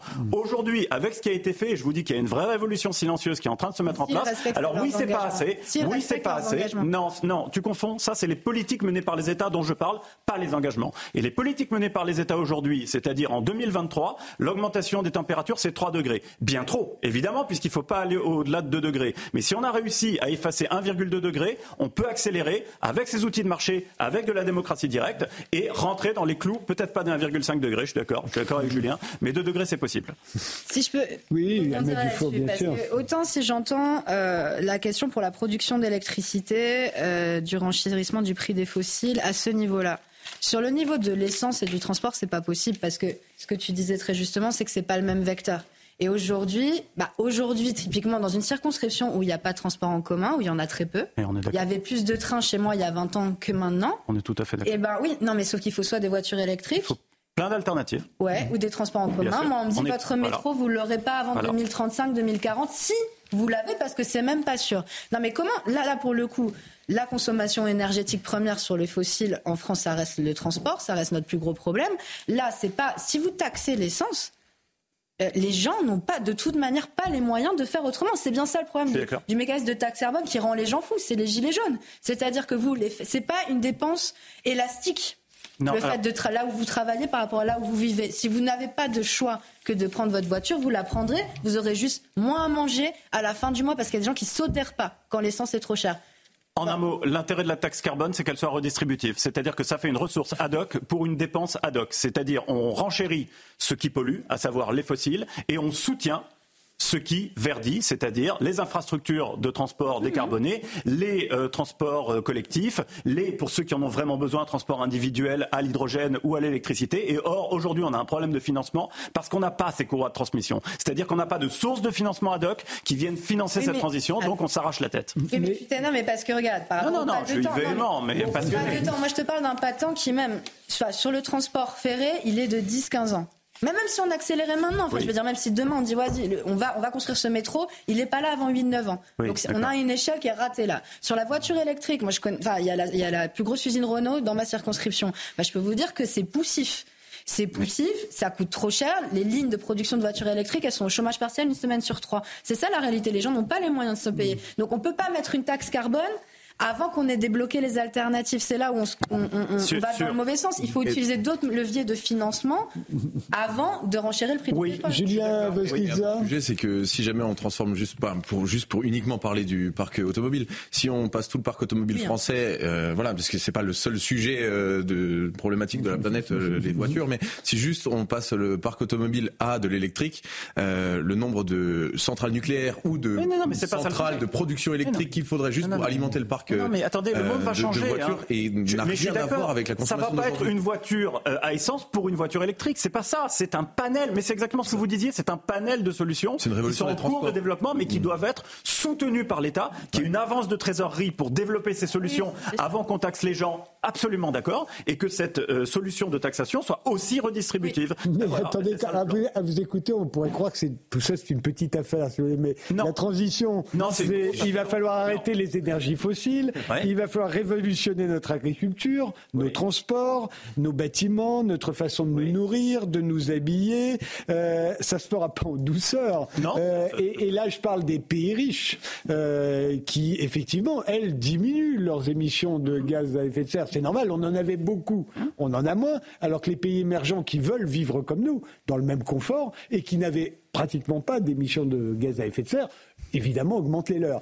Euh, donc là encore une fois, le problème est mondial et il concerne absolument tous les domaines. Les... C'est-à-dire que là encore, euh, euh, on est, j'ai l'impression que les activistes écologiques et les gens comme vous qui à 24 ans ont pris conscience que tout allait s'effondrer ou qui sont dans ce qu'on appelle aujourd'hui l'éco-anxiété, j'imagine qu'ils se disent la COP, la politique des petits pas, ce sera pas suffisant. Une bonne vieille dictature, ce serait plus efficace. Je ne dis pas qu'il faut une dictature. Hein. Je, non, non. Je, voilà, soyons. voilà, non, il peut me le faire dire, mais je ne le dirai pas. Je ne suis pas pour ça. Non, c'est pas. C'est. Mais je disais aussi, euh, c'est dans le sens où. Est-ce qu'on va les faire ces changements? On, on, on, dit beaucoup, il faut, il faut, il faut, il faudrait changer le système de transport, il faut ci, il faut ça, il faut ça. Est-ce qu'on va le faire? Euh, Depuis que je m'intéresse à ces questions-là, il euh, y, a, y a eu certes des petits pas mais comparativement non, à toutes les révolutions qu'on appelait euh, il y a une dizaine d'années, on n'y est pas du tout aujourd'hui. Non, non, non, mais attendez, attendez, attendez, Il faut, si vous voulez aller mieux sur euh, calmer votre éco-anxiété, vous lisez le dernier rapport de l'Agence internationale pour l'énergie de 2023, qui nous explique, c'était de la science-fiction il y a quelques années, qu'avant la fin de cette décennie 2020, la demande de toutes les énergies fossiles, toutes, le charbon, le pétrole, le gaz, va fléchir avant la fin de cette décennie. C'était inenvisageable il y a quelques années seulement. Oui, c'est pas assez. Oui, il faut aller plus loin. Oui, il faut aller plus vite. Mais oui, aussi, il se passe quelque chose. C'est comme quand on construit une maison. Quand on a que les fondations, on a l'impression qu'il se passe rien. Et puis après, les étages, ils montent assez vite. On en est là. Il y a un ingénieur parmi nous. Donc, euh, oui, enfin, moi, je, je, suis aussi historien. Euh, le, le, rapport Limits to Growth, euh, halte à la croissance en 1972, disait aussi qu'il y aurait plus d'énergie fossile euh, en l'an 2000. Quoi. Donc, euh, est-ce qu'on peut vraiment compter sur des rapports comme celui de l'Agence internationale de l'énergie enfin, bon, voilà. Surtout qu'on n'a rien à voir. Hein, ah, non, mais... Supposons, supposons. Non, là, là l'ingénieur, surtout que dans l'histoire, dans l'histoire, à ma connaissance, on n'a jamais renoncé à une énergie et, et toutes les énergies qu'on a utilisées n'ont jamais, n'ont jamais baissé. C'est pas vrai, c'est pas vrai. On si le, le, nucléaire a baissé un peu ces derniers temps. On n'est pas sorti de l'âge de pierre faute de pierre. Hein. Simplement, on change non, de modèle technologique. Si je peux me permettre, euh, bah, je sais que vous trouvez que j'ai trop parlé, mais quand même, ça me passionne ce sujet. Non, non, mais euh, si les, les, les, États accélèrent, c'est pas les COP. Hein. Si les États accélèrent, c'est parce que les impacts du changement climatique sont sévères et accélèrent beaucoup plus oui. vite ah que non, ce qu'on pensait. Pas pour ça. Ah bah si. Non, c'est pour et là, les effets et là, de marché. Typiquement, en France, on apprend que même le scénario que tu dis 2,5 degrés 2,9 degrés dans le pire scénario, effectivement, c'est un mieux. En France, ça fait 4 degrés de réchauffement. En France, mmh. ça fait une France absolument défigurée, qu'on enfin, on n'arrive même pas à imaginer. Ce qui se passe, c'est ça. Moi, je vois une accélération en tant qu'avant militante et maintenant politique dans les consciences des opinions publiques et effectivement dans les actes, dans les, engagements qui sont pris, parce que la plupart des engagements ne sont pas encore tenus. La France n'atteindra pas elle-même ses, ses, objectifs d'ici 2030, ça c'est sûr et certain. Ça c'est sûr et certain. Mmh. Donc qu'est-ce qui se passe? C'est parce que les impacts sont de plus en plus sévères. C'est pas pour ça. Sont de plus en plus sévères. À Mayotte, il y a plus d'eau. Dans les Pyrénées-Orientales, ils ont dû couper l'eau et mettre, donner des bouteilles d'eau dans des villages en France hexagonale euh, il, y a, il y a encore quelques mois. Il y a eu la Libye récemment, le Pakistan. Ce que je veux dire, c'est que les impacts euh, s'aggravent de plus en plus vite. Il se passe plus un mois sans qu'il y ait une catastrophe climatique de grande échelle et les chiffres de coûts que ça représente à l'échelle mondiale sont en train d'exploser. Moi, je pense que la réalité, c'est surtout ça. C'est que les gens se rendent compte qu'ils n'ont plus vraiment le choix. Moi, j'aimerais croire ça, mais j'avoue, je le crois pas, parce que je pense que c'est les mécanismes de marché qui sont déterminantes. C'est-à-dire, en gros, l'appât du gain, l'intérêt bien compris. Euh, si euh, Al Jaber, le, président de la COP, qui est aussi le président de la, compagnie euh, pétrolière de Dubaï, a créé Masdar, qui est une compagnie d'énergie 100% renouvelable, c'est parce qu'il y a vu du gros bifton qu'il pouvait faire. Là, il ne va pas fermer pour autant sa compagnie pétrolière. Non, exactement. ça va s'additionner, toutes les énergies s'additionnent. Oui, donc on peut accélérer en renchérissant les fossiles. Voilà. Et là, on va aider Al Jaber à développer Masdar au détriment de la Dubai Oil Company. Mais euh, encore une fois, s'il fermait demain sa compagnie pétrolière et si toutes les compagnies pétrolières fermaient, demain, on serait mal. Hein. Ah non, mais plus du tout. Non, mais c'est la différence entre organiser la sobriété et se taper une pénurie. Enfin, enfin je veux dire, c'est exactement la différence. C'est-à-dire sortir des fossiles, ça se prépare. Mhm. Or là, le gouvernement n'a jamais rien fait depuis six ans pour vraiment préparer sérieusement cette sortie des fossiles. Ils veulent accélérer. Nous, on vient de finir de boucler le budget 2024 en, France. Là encore, ils nous ont refusé des amendements supplémentaires d'investissement dans le rail, dans le fret, dans la rénovation des logements, etc., etc. On n'est toujours pas prêt et on sera toujours en retard. alors, je, suis, je, je comprends ce qui est dit là. Ça pourrait aller plus vite et plus loin. Ah oui. Mais moi, j'essaye d'être vraiment très très juste et de regarder euh, l'ensemble. Euh, on fait pas assez, mais on n'a jamais fait autant. De se placer comme le gars qui est juste. Bah, j'essaye. non, j'essaye. Ouais, ouais, je sais, c'est dur. Mais j'essaye d'avoir une vision objective. Il y a par exemple une taxe sur les concessions autoroutières et euh, aéroportuaires qui va, qui va, mais elles arrivent trop tard. Mais bon, mieux vaut tard que jamais. Hein. Non, mais au pays voilà. des, bon. les borgnes sont rois. Enfin, vous voyez ce que je veux dire? Enfin, Heureusement qu'ils accélèrent. Parce on peut voir le verre à moitié vide, on peut voir le verre à moitié plein. N'empêche qu'il se passe quelque chose. mais il faut aller plus loin. Pakistan, ils le voient pas euh, à, moitié. À mon sens, vis-à-vis du verre, j'ai l'impression que tu vois la seule goutte d'eau qu'il y a dedans. Mais non, puisque j'ai prouvé avec des chiffres extrêmement précis que il y avait des raisons d'espérer. L'année prochaine, 2024, le plus gros émetteur mondial, la Chine, va voir ses émissions baisser en raison de ses investissements dans son mix décarboné. Mhm. Et Sachant que dans les, les, les, 7% d'augmentation de gaz à effet de serre euh, jetés dans l'atmosphère depuis la signature des accords de Paris, 70%, la responsabilité, c'est la Chine. Donc c'est énorme. Pour voir où on va d'un point de vue climatique, il faut regarder ce que fait la Chine. Et pour l'instant, on est vraiment dans la bascule. Tu me diras, la Chine n'est pas spécialement adepte des politiques de marché non plus. Hein. Il y a un truc à comprendre vis-à-vis Julien. La Chine fait son développement sur le libre-échange. Il y a quelque chose à comprendre vis-à-vis des températures qui me paraît essentiel aussi. C'est que quand on dit 2 degrés d'augmentation de, la température de la planète ou 3 degrés d'augmentation de, la planète, on parle. Euh, enfin, c'est une moyenne sur le globe. Euh, donc on sait aux alentours que l'Europe euh, va être un petit peu plus chaud que le reste. Et c'est surtout la, la Terre, enfin les, les surfaces émergées se réchauffent plus que que l'océan. Et donc du coup, quand on tombe sur quelque chose de l'ordre de 2, degrés sur la planète ou 3 degrés euh, comme euh, ce, vers quoi on va actuellement sur la planète, on, sur les espaces émergés, on augmente considérablement cette température. Et euh, notamment en France. Et notamment en France. Donc on va être sur du 4, 4, 4,5. Euh, si on augmente de 4, 4,5 en France, on avait fait les projections avec le, groupe local angevin du, du GIEC, ça tombait sur du 5 mois de canicule en France par an. Et ça, c'est ça, c'est ce vers quoi on est en train d'aller aujourd'hui. Donc moi, j'entends cette politique de petits pas. Euh, j'entends que on avance un petit peu et que c'est compliqué, que machin.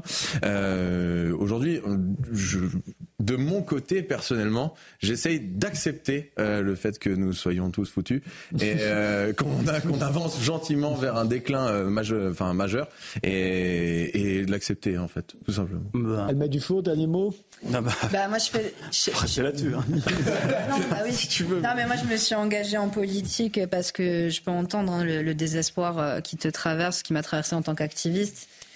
Euh, il y a des choses qu'on ne pourra pas rattraper. Mais là, pour le coup, je pense qu'effectivement, euh, il y a de l'espoir. De toute manière, on n'a pas le choix. Parce que moins on fera, plus ce sera pire. Et ce, qui a été dit sur le risque que ça vire au fascisme dans tous les pays si la crise écologique devient vraiment incontrôlé. Ça, c'est une réalité. C'est pour ça que je me bats aujourd'hui. Et je pense qu'on peut vivre quand même, malgré le changement climatique, dans une société plus égalitaire, plus juste et plus apaisée. J'y crois. Et où les gens seraient plus heureux. J'y crois encore. Mais moi, je me contente pas des petits pas parce que là, pour le coup, on n'y arrivera pas si on maintient ce rythme et euh, avec le gouvernement en place. C'est très paradoxal des écologistes qui prônent euh, la logique du colibri hein, qui nous disent que chacun doit faire sa petite chose, son petit apport. Mais la logique du colibri euh, à l'échelle internationale avec les petits pas de la COP, tout d'un coup, ça fonctionne plus. Je vois pas pourquoi. Moi, je suis Et moi, j'ai de l'espoir. C'est quand même un discours dominant de l'écologisme, heureusement, parce que ça serait contradictoire. Et moi, je crois qu'on peut y arriver. Et on peut y arriver avec des mécanismes de marché et avec de la démocratie directe. Ça sera mon et, et sans que ce soit, parce qu'on a très souvent, on, a, on, on dit que c'est de l'écologie punitive, sans être punitif. Alors, il faut bien comprendre que la transition, c'est de la contrainte. Donc, je ne sais pas ce que ça veut dire punitif. Mais oui, la transition, c'est de la contrainte. Concrètement, cette transition, ça va être un mix, oui, de rationnement et de développement de substituts. Et plus on développera des substituts, moins on devra recourir au rationnement. Oui, mais dans la fable du colibri, la forêt, à la fin, elle brûle quand même. Je la connais pas. Un dernier mot, euh, Alexandre Monati euh, oui, ben écoutez, euh, euh, moi je suis assez, en, effet, inquiet sur le fait que ça, les choses vont beaucoup plus vite que prévu. Quoi. C'est ça, ça, qui doit nous, nous interpeller. Euh, et, c'est ça qui effectivement fait réfléchir en ce moment même. Merci euh, tous les quatre d'avoir participé à ce débat. Euh, ça va être le rappel des titres. Maureen Vidal et, on va s'intéresser bah, aux Jeux Olympiques. parce que la colère gronde à Paris. les Parisiens ont découvert ce que ça allait être les Jeux Olympiques à Paris l'été prochain. On en parle juste après le rappel des titres. Gérald Darmanin réclame que les autorités puissent demander une injonction de soins pour une personne radicalisée suivie pour troubles psychiatriques à l'issue d'une réunion à Matignon consacrée à la sécurité. Après cette attaque au couteau hier à Paris, l'assaillant avait arrêté les soins à la demande de certains médecins, a rappelé Gérald Darmanin. Le ministre a insisté sur le fait que la France était durablement sous le coup de la menace islamiste radicale. Le Royaume-Uni va effectuer des vols au-dessus de Gaza et Israël pour localiser les otages du Hamas et d'autres groupes terroristes palestiniens. Le ministère britannique de la Défense a précisé que l'avion de surveillance ne sera pas armé et n'aura aucun rôle de combat. Seules les informations relatives au sauvetage des otages seront transmises aux autorités compétentes. La situation inquiétante des hôpitaux de la bande de Gaza. Aujourd'hui, rapporte l'ONU, plus aucun hôpital du Nord ne peut assurer d'opérations chirurgicales. Les 12 établissements hospitaliers restant dans le Sud ne sont qu'en partie fonctionnels. Le comité international de la Croix-Rouge convoie chaque jour les blessés les plus graves.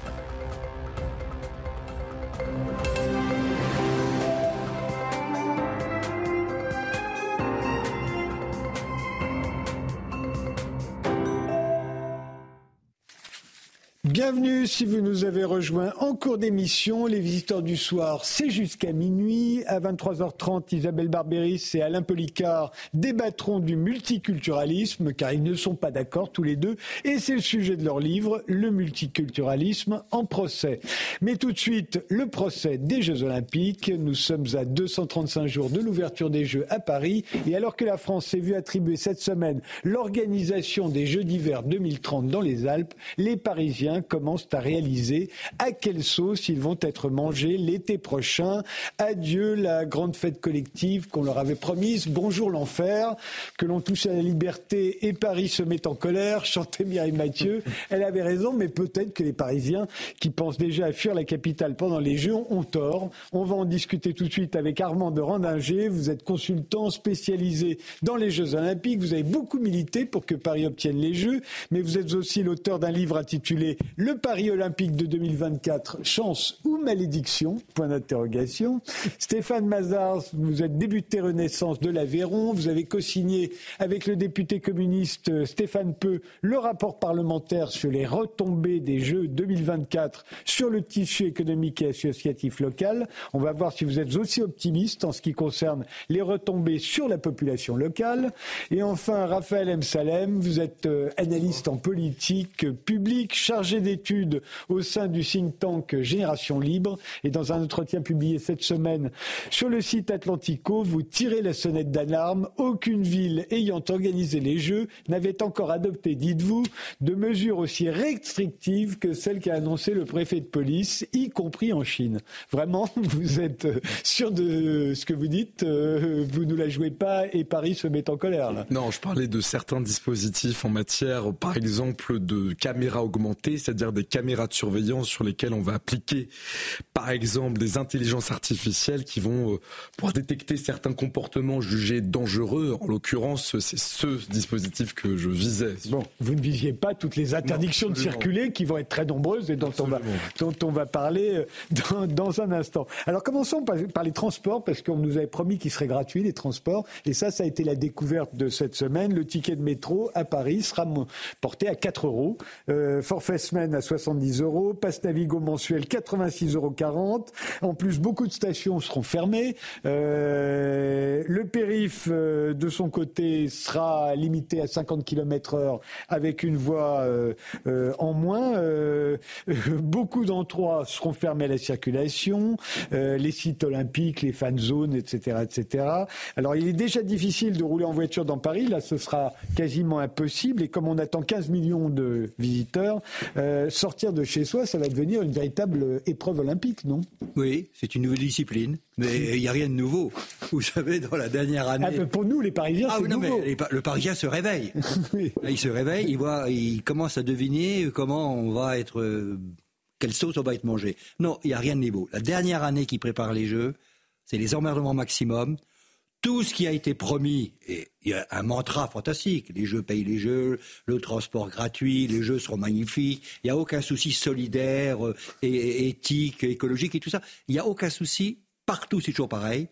Et la dernière année, c'est l'année de, de tous les dangers. Et là, c'est vrai qu'il y a une très grande surprise parce que la promesse était quand même très très élevée. Hein. et, là, au-delà du mécontentement des Français, il y a une promesse qui ne peut pas être tenue Hein, c'est euh, d'avoir ces jeux euh, qui vont mobiliser les foules compte tenu de ce qu'on leur annonce aujourd'hui. Mais là aussi, soyons sérieux. Alors je suis très content de pouvoir dialoguer avec nos amis d'Atlantico parce que c'est les, tout l'aspect sécurité, transport et tous ces éléments-là. On va y venir. Non mais c'est pour dire, quand on organise les jeux, euh, on ne peut pas jouer entre la liberté et, la sécurité. On peut, c'est difficile de, de mélanger. Non, on est dans un état d'urgence. Ah oui, carrément. c'est le retour de l'état d'urgence. Stéphane Mazard, juste restons un instant sur les transports parce que ça, on sait que bon, ce sera cher de se déplacer dans Paris, euh, ce sera impossible et, même les trottoirs vont être embouteillés. Donc, euh, c'est quoi la solution? Non, mais tous les défis euh, qu'il va falloir relever pour organiser dans de bonnes conditions les Jeux Olympiques et Paralympiques là, en 2024 sont, sont, sont immenses ce sont, je crois, 800, 800 000 personnes qui chaque jour donc vont circuler euh, dans Paris pour, euh, pour, pour les Jeux Olympiques et Paralympiques. Euh, je crois que c'est 600 000 à peu près de spectateurs et 200 000 pour, pour les officiels. Mhm. Donc, bien évidemment que. Plus les Parisiens qui, eux, sont censés continuer de vivre. Hein. On a des infrastructures qui vont devoir monter en, en capacité à, faire circuler toute cette population. Euh, on se rend compte aujourd'hui qu'il va y avoir un surcoût, raison pour laquelle donc euh, on nous dit que non seulement euh, les tickets de métro ne seront pas gratuits, mais en plus le prix va être majoré. Mais bien évidemment que tout cela pouvait être anticipé et que tout cela était déjà dans le scope de ceux qui sont raisonnables et qui se projettent dans ce qui va être cet événement grandiose qu'on va vivre dans quelques mois dans notre pays. Raphaël Salem D'abord, c'est noter que sur la question des transports, il semble que la l'annonce qui avait été faite de transport gratuit, qui soit régulier, qui puisse euh, contenir l'ensemble de la capacité d'accueil liée à l'affluence de touristes qui vont arriver était euh, d'emblée on peut le dire, une sorte de farce, pardon, parce que quiconque prend les transports parisiens tous les jours, que ce soit la ligne B, la ligne 13, la ligne 8, qui voit depuis des mois à la fois une dégradation du service, une dégradation l'affluence des transports, et puis en même temps, parallèle, une augmentation continue des prix sans qu'il y ait la qualité qui soit au rendez-vous, eh ben, d'une part, je pense que c'est euh, dans la continuité de ce que nous vivons depuis plusieurs mois. le métro à Londres est très cher, mais il était vraiment gratuit. Euh. Il était, la promesse était, et la promesse était gratuite. Il l'a lancé gratuit pendant les Jeux Olympiques. Jeux Olympiques, c'était clair. Nous, il a lancé la, la question de la qualité aussi. C'est-à-dire que ça fait depuis plusieurs mois que la RATP est en difficulté pour trouver des euh, chauffeurs de métro, de bus, et que nous voyons une fréquentation, une influence, pardon, du nombre de, de, de métros diminuer et une diminution du coup de la qualité des, transports. Ça, c'est le premier point. Mais le deuxième point, c'est surtout que nous avons des jeux qui, pardon, ne sont pas capables d'organiser, je dirais, la dignité. C'est-à-dire le fait d'avoir une fête qui soit la plus populaire possible et qui ne soit pas juste dans l'exclusivité d'une certaine classe sociale.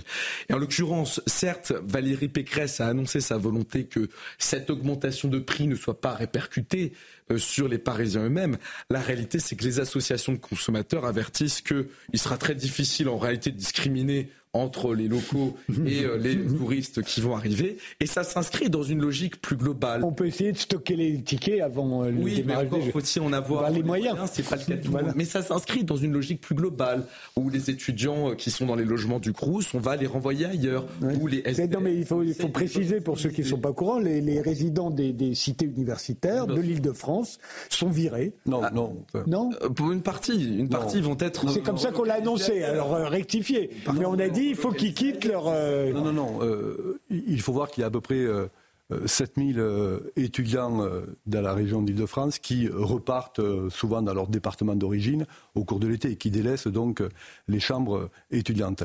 Ce qui va être réquisitionné, entre guillemets, c'est 3000 chambres d'étudiants sur 12 résidences étudiantes. Et à chaque fois, donc, on va regarder s'il y a un étudiant qui rentre chez lui et il reprendra donc sa chambre, bien évidemment, au 1er septembre. Et si ce n'est pas le cas, si cet étudiant a vocation à rester sur la région parisienne au cours de l'été, on va lui euh, proposer une solution de repli avec un dédommagement.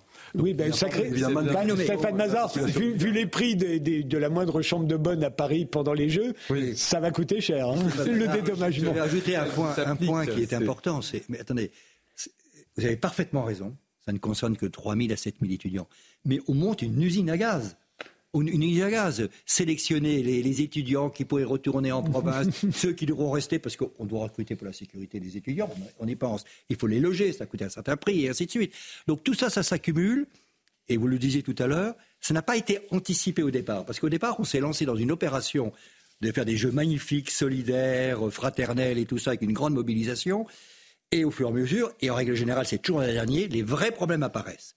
Et là, on a le vrai problème mmh, qu'on est mmh. obligé de monter une usine à gaz. Et les gens qui ont le droit à avoir sans doute du transport gratuit par rapport à d'autres, ceux qui pourront se loger facilement parce qu'ils auront le droit pour telle raison et telle raison, non. quand j'ai dit l'état d'urgence, je ne veux pas créer un climat anxiogène. C'est un événement, c'est pas une, partie de pétanque que l'on organise en France. Le monde entier, 3 euh, milliards de gens nous regardent lors de la série d'ouverture on est en train de monter un événement majeur et sur lequel on est tout à fait capable d'organiser les choses. Pas de problème. Même s'il y a une petite dérive au niveau, une dérive au niveau des coûts, on sait le faire. Mais pourquoi, bon Dieu, on n'a pas annoncé dès le départ quelle serait la logistique qui serait nécessaire On a tenu à la dernière minute. Du coup, la crise. Alors, la grande, fête, la grande fête collective qu'on nous avait annoncée, euh, on n'avait pas parlé de sécurité à l'époque. Non, hein. euh, on n'avait pas parlé euh, très clairement. Si, on avait prévu dans le budget de la candidature une provision entre 200 millions et 300 millions. Alors que Londres, on sait très très bien, Londres avait, prévu une provision de 500 millions, ils sont arrivés à 1,5 milliard. Je ne parle pas de, Sochi en Russie, où là, la provision était de, de 600 millions de dollars et on est arrivé à 5 milliards de dollars un régime autoritaire où se pose mm. aucun problème de sécurité puisque liberté, parce que la, police c'est très clair. Voilà, nous, non, non, prévision, prévision. Et Dieu soit loué. Alors, que l'État a repris les choses en main il y a un an. Parce que oui, en juillet 2022, l'État a repris ça en main, mais pour des raisons de sécurité, donc le préfet de police l'a annoncé, on ne pourra plus se rendre librement où on veut.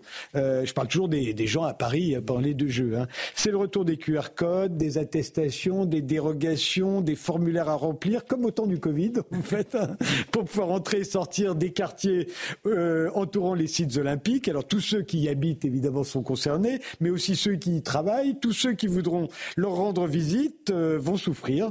Pire encore, évidemment, s'ils sont en voiture.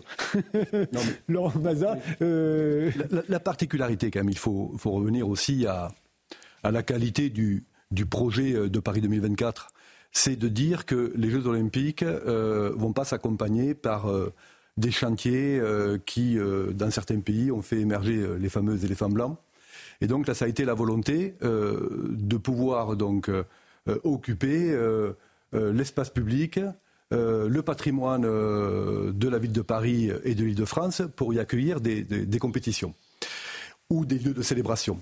Donc c'est la spécificité, c'est la particularité, c'est la beauté, j'ai envie de dire, de, de ce beau projet des Jeux Olympiques. Oui, si on avait fait tout ça hors de Paris, évidemment, il n'y aurait pas de problème. Les choses sont quand même beaucoup moins, euh, beaucoup moins compliquées quand on fait ça dans un stade euh, ou dans un gymnase. Là, on a décidé euh, ben, de faire du tir à l'arc sur les Invalides, on a décidé de faire de l'escrime dans le Grand Palais. Donc, et, on a décidé de, faire la cérémonie d'ouverture tout le long de la scène. et, on a donc là, c'est extraordinaire de la cérémonie d'ouverture sur, sur la Mais très, sérieusement, vous savez combien de temps on ne pourra pas approcher de la scène, et y compris ceux qui y habitent Combien de temps ça va durer? Alors ça va être euh, ça, va être euh, le moment où les mesures de sécurité vont être les plus renforcées, bien évidemment, parce que euh, il, y a, il y a un périmètre très important donc à couvrir en termes de sécurité, avec des gens qui vont être donc sur la partie basse des quais, mais également en partie haute puisqu'on parle à peu près de, 500, 600 000 spectateurs qui vont pouvoir donc bénéficier de, ce spectacle. Avec des prix hallucinants. Hein. Alors sur les KO, ce sera gratuit, avec euh, la nécessité de se préinscrire mmh. euh, et, et, de remplir des formulaires. Non mais, mais, encore une fois, je pense qu'il faut quand même prendre un mesure. Il faut dire. En, bas, ce sera 2800 euros, je crois, minimum. Non mais 2850. 2850. C'est des Jeux Olympiques extrêmement. Non, mais pour. Euh, non, laissez finir euh, Stéphane Mazar. Oui, on a encore eu malheureusement euh, dans notre pays, à, Paris, samedi soir, donc l'exemple euh, de ce qui peut se produire à tout moment, avec des personnes qui peuvent accéder effectivement sur une zone olympique où il y a euh, beaucoup de personnes, beaucoup de familles, beaucoup d'enfants, et qui peuvent donc euh, à tout moment mettre, mettre en danger donc nos concitoyens et, les visiteurs qui vont venir du monde entier. Donc bien évidemment qu'il y a un impératif de sécurité. On organise, comme cela vient d'être dit, les Jeux olympiques, on n'organise pas un tournoi de Sixte dans un département français tout cela, bien évidemment, impose des règles de sécurité extraordinaires, avec là où il va y avoir euh, le lieu de compétition lui-même, bien évidemment, un street, euh, une stricte limitation de l'accès qui sera réservé, bien évidemment, qu'aux personnes qui organisent la compétition ou qui y participent. Et puis après, il va y avoir donc euh, des périmètres de sécurité qui, plus on va s'éloigner, moins ils seront renforcés. Mais c'est vrai que quand on sera en proximité du lieu de célébration ou du lieu de compétition, ben, il va y avoir euh, un maximum de mesures de sécurité qui vont être prises. C'est normal parce que la vie doit continuer aussi pour ceux qui vivent. À Justement, on, comprend très bien qu'il faut des mesures de sécurité et on est, on est, on s'étonne même qu'on en avait prévu si peu euh, à l'origine. Mais simplement, on sait aussi qu'en France, on est capable de déployer un génie dans la tracasserie administrative. On, en a eu des preuves. On en a eu des preuves assez récemment. Euh, donc euh, on se dit mais ça va aller jusqu'où? Parce que effectivement, là, euh, vous nous dites c'est les Jeux Olympiques, c'est l'état d'urgence. Vous multipliez ça par le coefficient français et vous obtenez des résultats qui peuvent être hallucinants. Et en plus aujourd'hui, il y a une difficulté qui est, pardon de dire que quand même nous avons depuis 2015 la multiplication du prétexte de l'état d'urgence qui est à tous les niveaux. C'est-à-dire que nous avons une logique qui consiste à dire qu'au fond, l'état de droit habituel n'est pas apte à permettre de faire face à des événements d'ampleur. Moi, ce qui me gêne beaucoup plus, c'est que autant pour le terrorisme et le Covid, c'est quelque chose qui au moins est débattable parce que ce sont des, faits exceptionnels qui dépendent de tiers, d'événements extérieurs dont on n'est pas responsable. Là, nous avons choisi d'organiser ces événements. Donc, un, je suis très gêné par la multiplication de cette logique de l'état d'urgence qui vise à dire que au sein de la vie commune, nous ne sommes pas capables de préserver le système des libertés publiques. Deuxième point, c'est quand même les libertés publiques, c'est pas le rejet des mesures de sécurité. En ce sens-là, je m'inscris pas du tout dans tous les discours qui ont pu être tenus pendant le Covid, qui ont consisté à dire que toute mesure attentatoire aux libertés est forcément le monstre chinois qui est en train euh, de s'imposer en France. En revanche, c'est quand même de dire que l'organisation de la sécurité dépend d'un schéma institutionnel qui préserve les contre-pouvoirs, qui est dans un mécanisme public, c'est-à-dire on en débat sur la place publique, et qui ne s'impose pas de façon verticale. Je rappelle que la CNIL a découvert les mesures annoncées par le préfet de police au moment de la conférence de presse a annoncé qu'il n'était même pas au courant.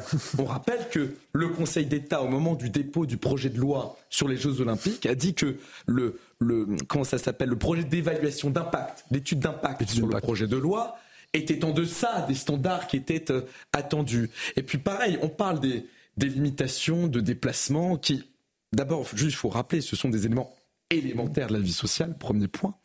Deuxième point, nous avons d'autres mesures qui sont attentatoires aux libertés qui, à mon sens, sont disproportionnées, à savoir l'emploi de drones. Mhm. Je disais de caméras augmentées, c'est-à-dire on va appliquer de l'intelligence. Ça a été validé par le Conseil constitutionnel. Mais le Conseil constitutionnel a validé. La loi olympique a été votée. Qui est absolument liberticide pendant ah ben le Covid sans évaluer la question de la proportionnalité. Ça a été débattu. La CNIL a dit à ce moment-là lors du, du, projet de loi sur la question des caméras augmentées, que le gouvernement était en train de banaliser des mesures qui peut-être étaient légitimes, mais qui en tout cas était absolument anormal dans un état de droit.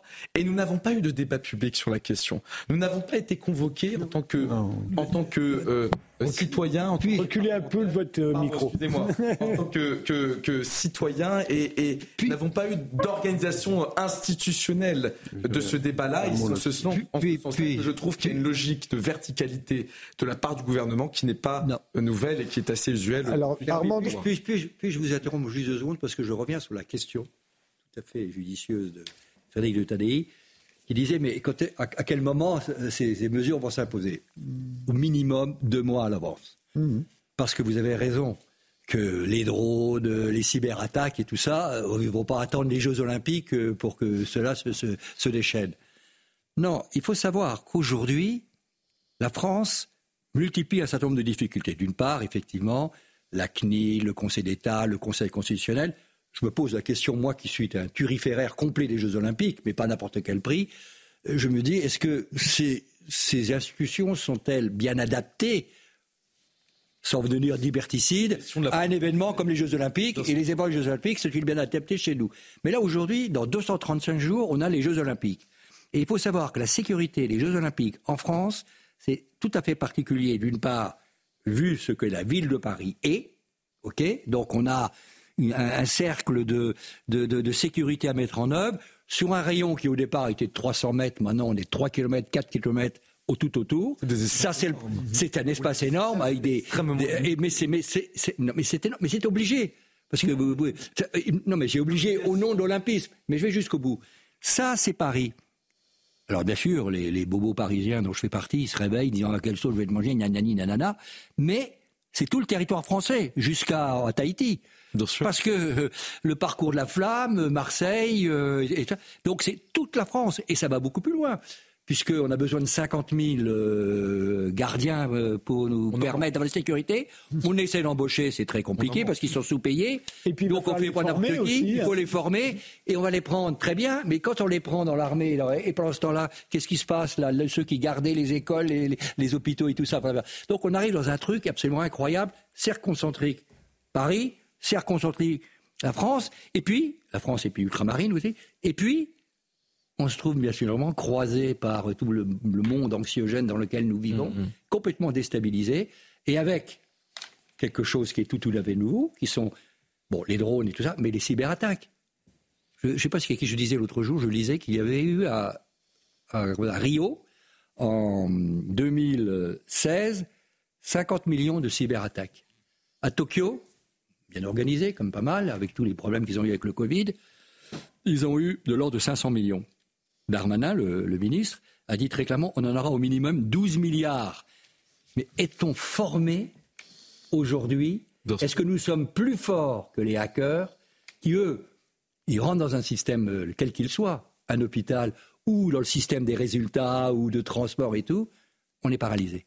Hmm. C'est ça qui m'inquiète le plus que, bon... Euh, ne, vous inquiétez pas, on a dit euh, pique-pendre des hackers russes, euh, et on continue.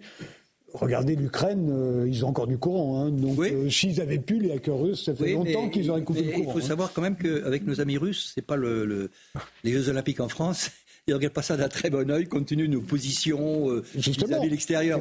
Justement. Donc euh, je suis très préoccupé. il y aura sûrement des hackers russes qui, qui, feront, qui des cyberattaques, mais euh, si c'est pas, ça pas plus de non, qu'en Ukraine. Je, je, voulais quand même répondre parce que vous avez dit tout à l'heure qu'on était dans un état d'urgence permanent.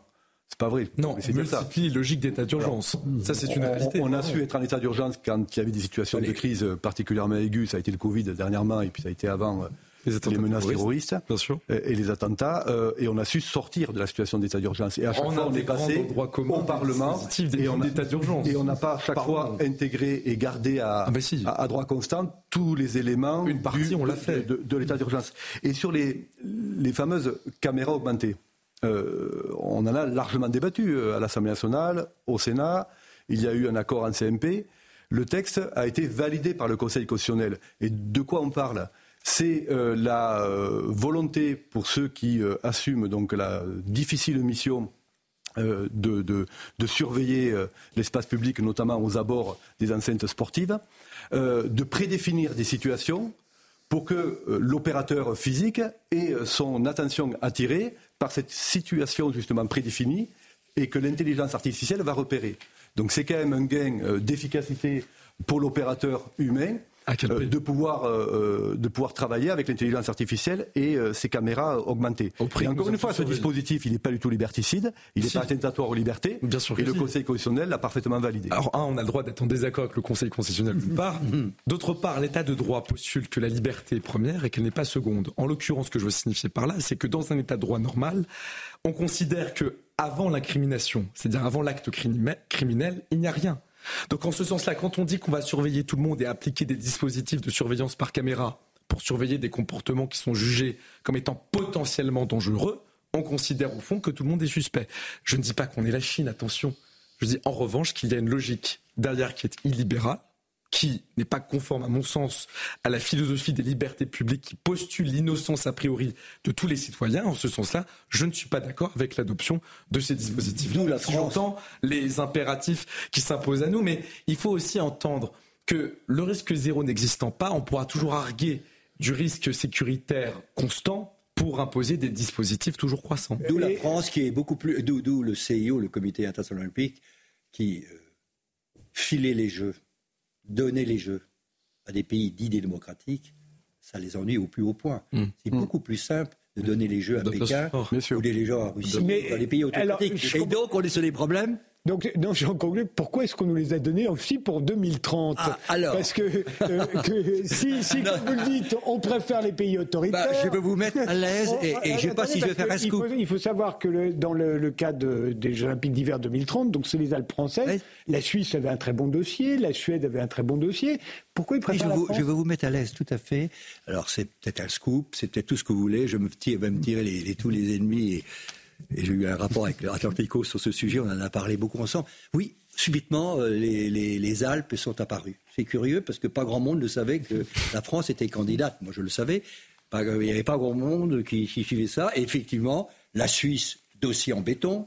La Suède, dossier en béton. Il y avait aussi les Japonais avec Sapporo, dossier en béton. Bon, eux, ils ont été rattrapés par la corruption, donc out. Mm. Et le grand problème de notre ami Thomas Barr, Patron du CIO. Et patron du CIO, chez qui il y a un petit Coubertin qui sommeille bien profondément. Lui, il n'a qu'une envie, c'est laisser en héritage que euh, les jeux dont tout le monde commence à se défiler ne en veut plus, d'autant plus les jeux d'hiver, qui l'intéressent beaucoup moins.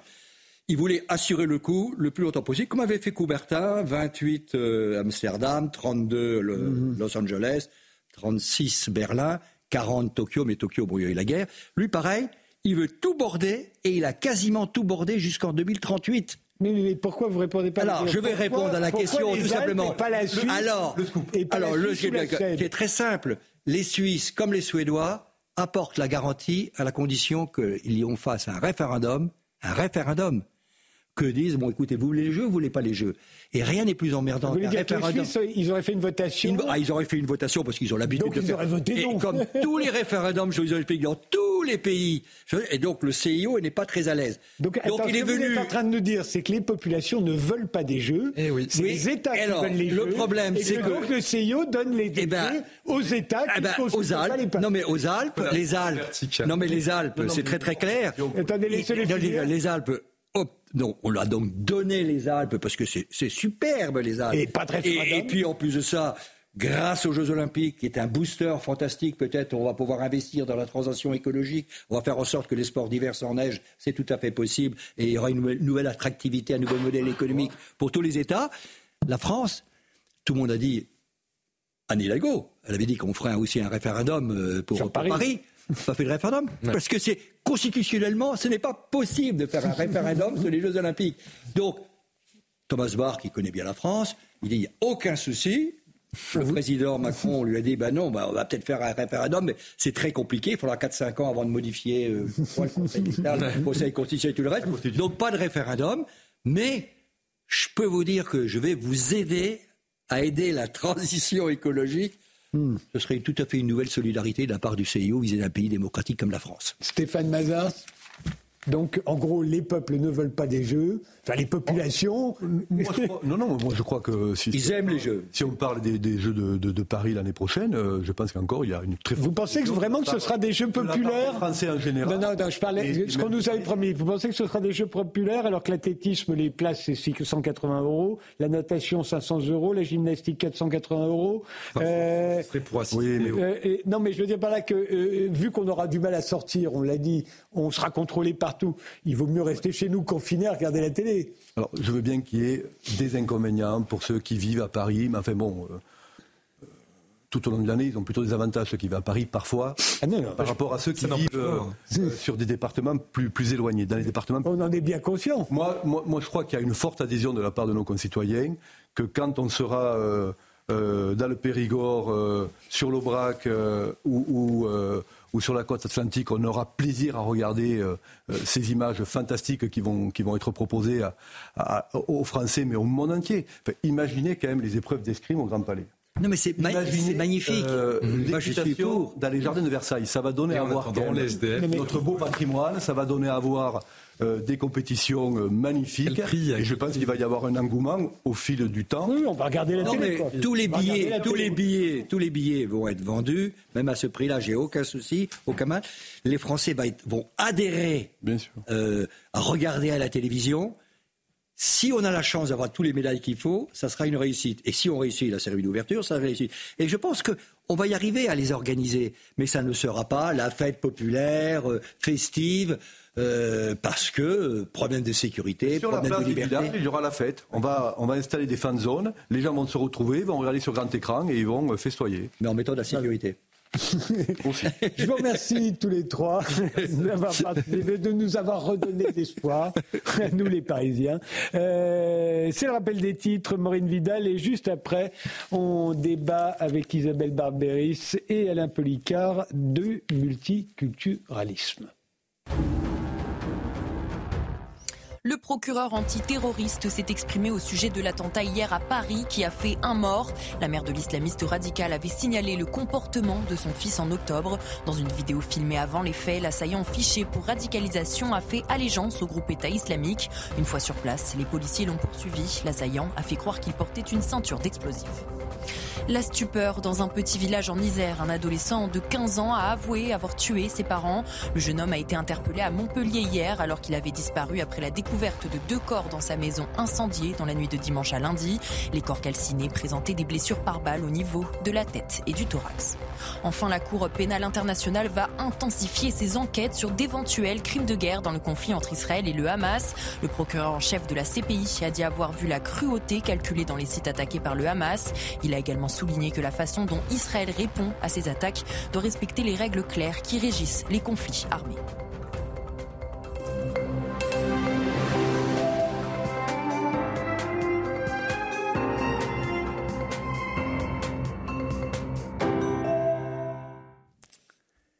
Isabelle Barberis et Alain Policard viennent de nous rejoindre. Isabelle Barberis, vous êtes maître de conférence en lettres et arts à l'Université Paris-Cité. Vous êtes l'auteur de L'art du politiquement correct, de Panique identitaire, nouvelles esthétiques de la foire aux identités. Alain Policard, vous êtes sociologue, membre du Conseil des sages de la laïcité, où votre nomination avait créé une polémique. Vous étiez venu dans cette émission euh, pour y répondre. On vous donne des livres comme L'universalisme en procès la haine de l'antiracisme. Et tous les deux, vous venez publier euh, un livre, Le multiculturalisme en procès, un sujet brûlant d'actualité hein, sur lequel euh, vous vous disputez, euh, entre guillemets, c'est comme ça que vous le dites dans le livre.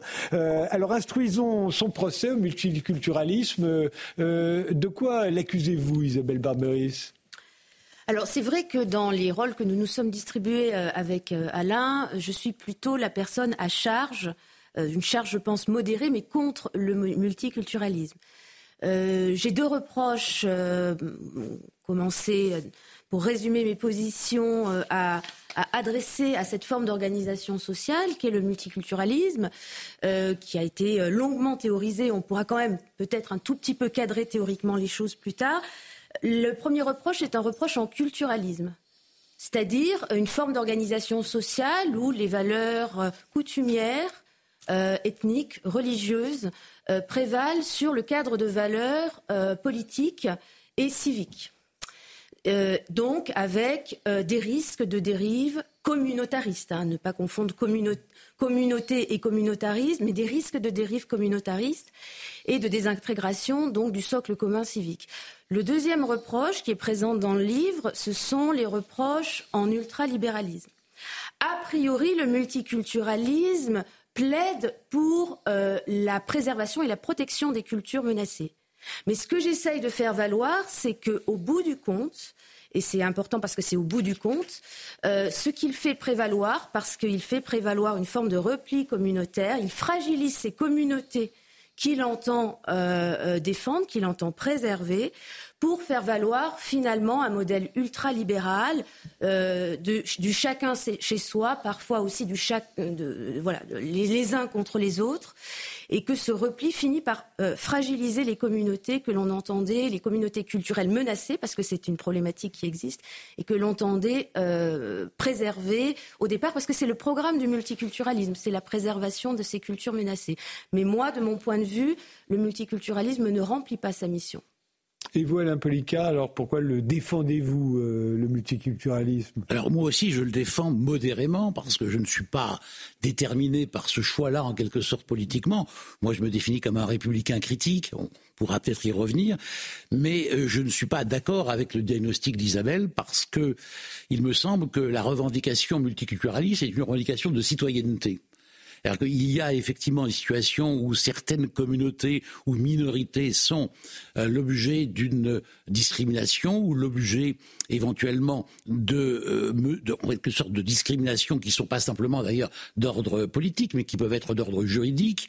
Et, que par rapport à ça, euh, il, il, le multiculturalisme se veut une recherche, si vous voulez, de l'égalité par, des mesures d'équité. C'est une distinction importante puisque, au fond, ce que demande cette, pensée politique, euh, c'est de considérer que nous avons droit euh, à un traitement égal mais aussi être traité comme un égal. Ça veut dire que dans certaines circonstances, le traitement égal peut suffire, mais dans d'autres, être traité comme un égal, ça suppose des actions compensatoires, parce que l'histoire a fait que nous avons été, euh, pour certaines des minorités, en situation de discrimination, de ségrégation. Les, actions compensatoires, euh, c'est euh, bah, la, parité pour les femmes, par exemple. Par exemple, les ZEP, les UP. Voilà, les ZEP, les UP, ça peut être, bah, on pourrait dire au Liban, par exemple, qui est un système basé sur le confessionnalisme, c'est le fait que chaque religion a ses représentants politiques euh, qui peuvent accéder euh, à, des postes, ou euh, dans les universités américaines, par exemple, c'est l'affirmative action, c'est le... Alors, les actions compensatoires, c'est ce qu'on appelle souvent la discrimination positive. Effectivement, moi, je n'aime pas trop ce mot parce que il me semble juré, en quelque sorte, mais dire qu'il faille prendre des mesures de compensation en raison de l'histoire, en matière, par exemple, de, droit, vous avez parlé de religion, il est évident que l'islam souffre euh, d'une image euh, qui n'est pas, à, mon sens, celle qu'il souhaiterait avoir. Et il y a ce qu'on appelle souvent un biais majoritaire. La loi de 1905 a été faite sans que euh, l'islam soit présent en France. Et il me semble que là, il y a une revendication logique pour en quelque sorte rompre avec la neutralité de statu quo. Donc le biais majoritaire fait que certains sont discriminés, pour des raisons diverses, évidemment. Hein. Mais évidemment, je, précise aussi que le modèle du Liban n'est pas un modèle que j'envisage comme devant se situer au nôtre. pour revenir sur ce que vous disiez, Isabelle Barbaïs, euh, le multiculturalisme est très souvent accusé de réduire les références communes et les possibilités d'un avenir commun. Et, puisqu'on parlait du Liban, évidemment, euh, euh, à l'époque où il y a eu cette terrible guerre civile qui a éclaté au Liban en 1975, c'est vrai qu'à ce moment-là, on a fait pas seulement en France d'ailleurs, mais on a pu faire le procès d'une société, d'une organisation multiculturelle. Oui, tout à fait. alors, Alain parlait à l'instant d'une société plus équitable. Euh, défendre un modèle de société plus équitable. Évidemment, je ne vais pas aller euh, contre, contre cette idée qui me semble tout à fait louable. Simplement, la question aussi que je pose à Alain dans le livre, euh, que je me pose et que je voilà sur ce sujet, c'est qui finance l'équité? Le multiculturalisme est un modèle politique organisé sur un État très faible. D'ailleurs, c'est un État faible. Si l'on regarde, par exemple, le multiculturalisme anglo-saxon, euh, on a quand même renoncé à la solidarité nationale, au service public et au système de redistribution. Euh, et effectivement, lorsque un, membre du groupe, euh, par exemple, tombe malade, il se reporte sur community c'est la communauté qui prend le relais de l'État qui est euh, faible et du système de, redistribution qui est défaillant. Donc le multiculturalisme va de pair avec un État faible. Si nous, nous pouvons financer aujourd'hui euh, en France euh, des lois contre les discriminations favorisant l'équité, c'est bien parce que nous avons aussi un État fort et que nous avons choisi pour un modèle de république sociale qui n'est pas un modèle multiculturaliste et qui n'est pas non plus un modèle purement, c'est-à-dire le modèle opposé aussi au multiculturalisme dans la controverse originelle, qui n'est pas non plus le modèle individualiste. Voilà. Oui, enfin, il y a euh, effectivement une ambiguïté dans les termes, parce que moi, au fond, je réclame simplement, Isabelle vient de le dire, je réclame de l'équité, parce qu'il y a des citoyennetés à plusieurs vitesses. Qu'on appelle ça mesure multiculturaliste, ça, c'est dans l'usage, mais ça ne me semble pas toujours fondé. Euh, moi, je suis, je le répète, attaché au modèle républicain et au modèle social qu'Isabelle vient d'esquisser, mais il me semble que nous ne pouvons pas en rester à notre modèle classique républicain d'intégration à la française parce que il y a des situations nouvelles et que ces situations nouvelles réclament peut-être d'inventer d'autres solutions. Euh, il y a un point sur lequel je, je voudrais revenir, c'est que euh, Isabelle a, dit, pour commencer, que euh, donc multiculturalisme, il y a culturalisme, et c'est un point qui nous oppose parce qu'il me semble que le multi dissout le mono en quelque sorte, et donc le multiculturalisme c'est pas nécessairement, ça peut l'être, mais ça n'est pas nécessairement la valorisation de la culture. Nous avons la même critique sur la notion de culture. Euh, si la culture doit être un enfermement, si on n'a pas de droit de sortie, comme on dit, de la culture dans laquelle nous sommes nés, euh, on n'est plus dans une logique libérale, une logique d'émancipation par la raison, et par conséquent, je m'y oppose tout autant. Encore une fois, il faut bien savoir que les, positions que nous prenons sont liées à, l'interlocuteur. Mm. Face à quelqu'un qui aurait été effectivement sur des positions très différentes, la mienne l'aurait été aussi. Euh, bon, ce qui, ce qui, me paraît important de dire aussi, et ah, c'est pas tout à fait le sujet, mais c'est que on s'enrichit de ce débat-là et euh, on se confronte avec nos certitudes. Et, cet exemple que d'autres que nous ont donné, puisque c'est le quatrième livre de cette collection, cet exemple me paraît être important parce que on a essayé de débattre au lieu de s'invectiver, alors que nous étions euh, sur des positions euh, fort différentes. Et, je pense que nous y avons réussi, comme le rappelle Isabelle, dès le début du livre, elle, cite une phrase de Montaigne, et je crois que c'est tout à fait ce que nous avons cherché à faire. Quand on me contrarie, on éveille mon attention, non pas ma colère. Je m'avance vers celui qui me contredit, qui me contredit, qui m'instruit.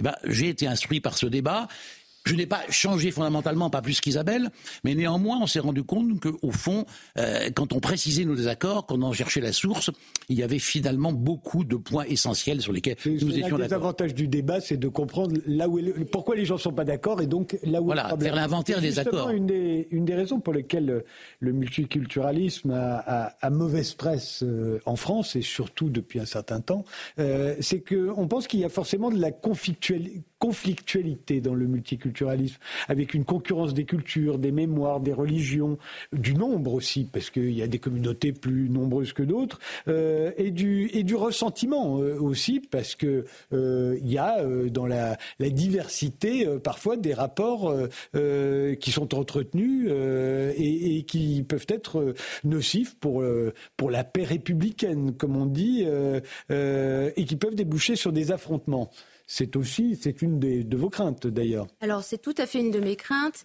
et aussi pour rendre euh, hommage à la manière dont euh, cet échange épistolaire avec Alain a pu euh, voilà pas pas me faire changer de position, mais quand même me, me permettre aussi de manière constructive de, les nuancer. Moi, je reconnais tout à fait, euh, après, euh, avec, euh, après avoir eu cet échange avec Alain, qu'effectivement, euh, il y a des euh, identités culturelles que l'on peut considérer comme euh, minorées.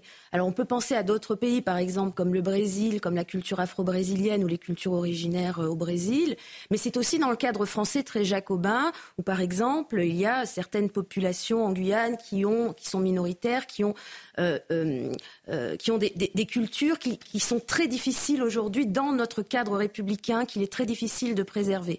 Pour autant, je continue absolument de penser, là on est en désaccord avec Alain, euh, que euh, c'est encore euh, le, le, modèle d'intégration, parce que Alain rejette ce terme, et moi je tiens à ce terme, qui reste le meilleur pour négocier à la fois une préservation de ces, de ces cultures menacées et l'intégration dans un cadre civique commun, celui de la République sociale.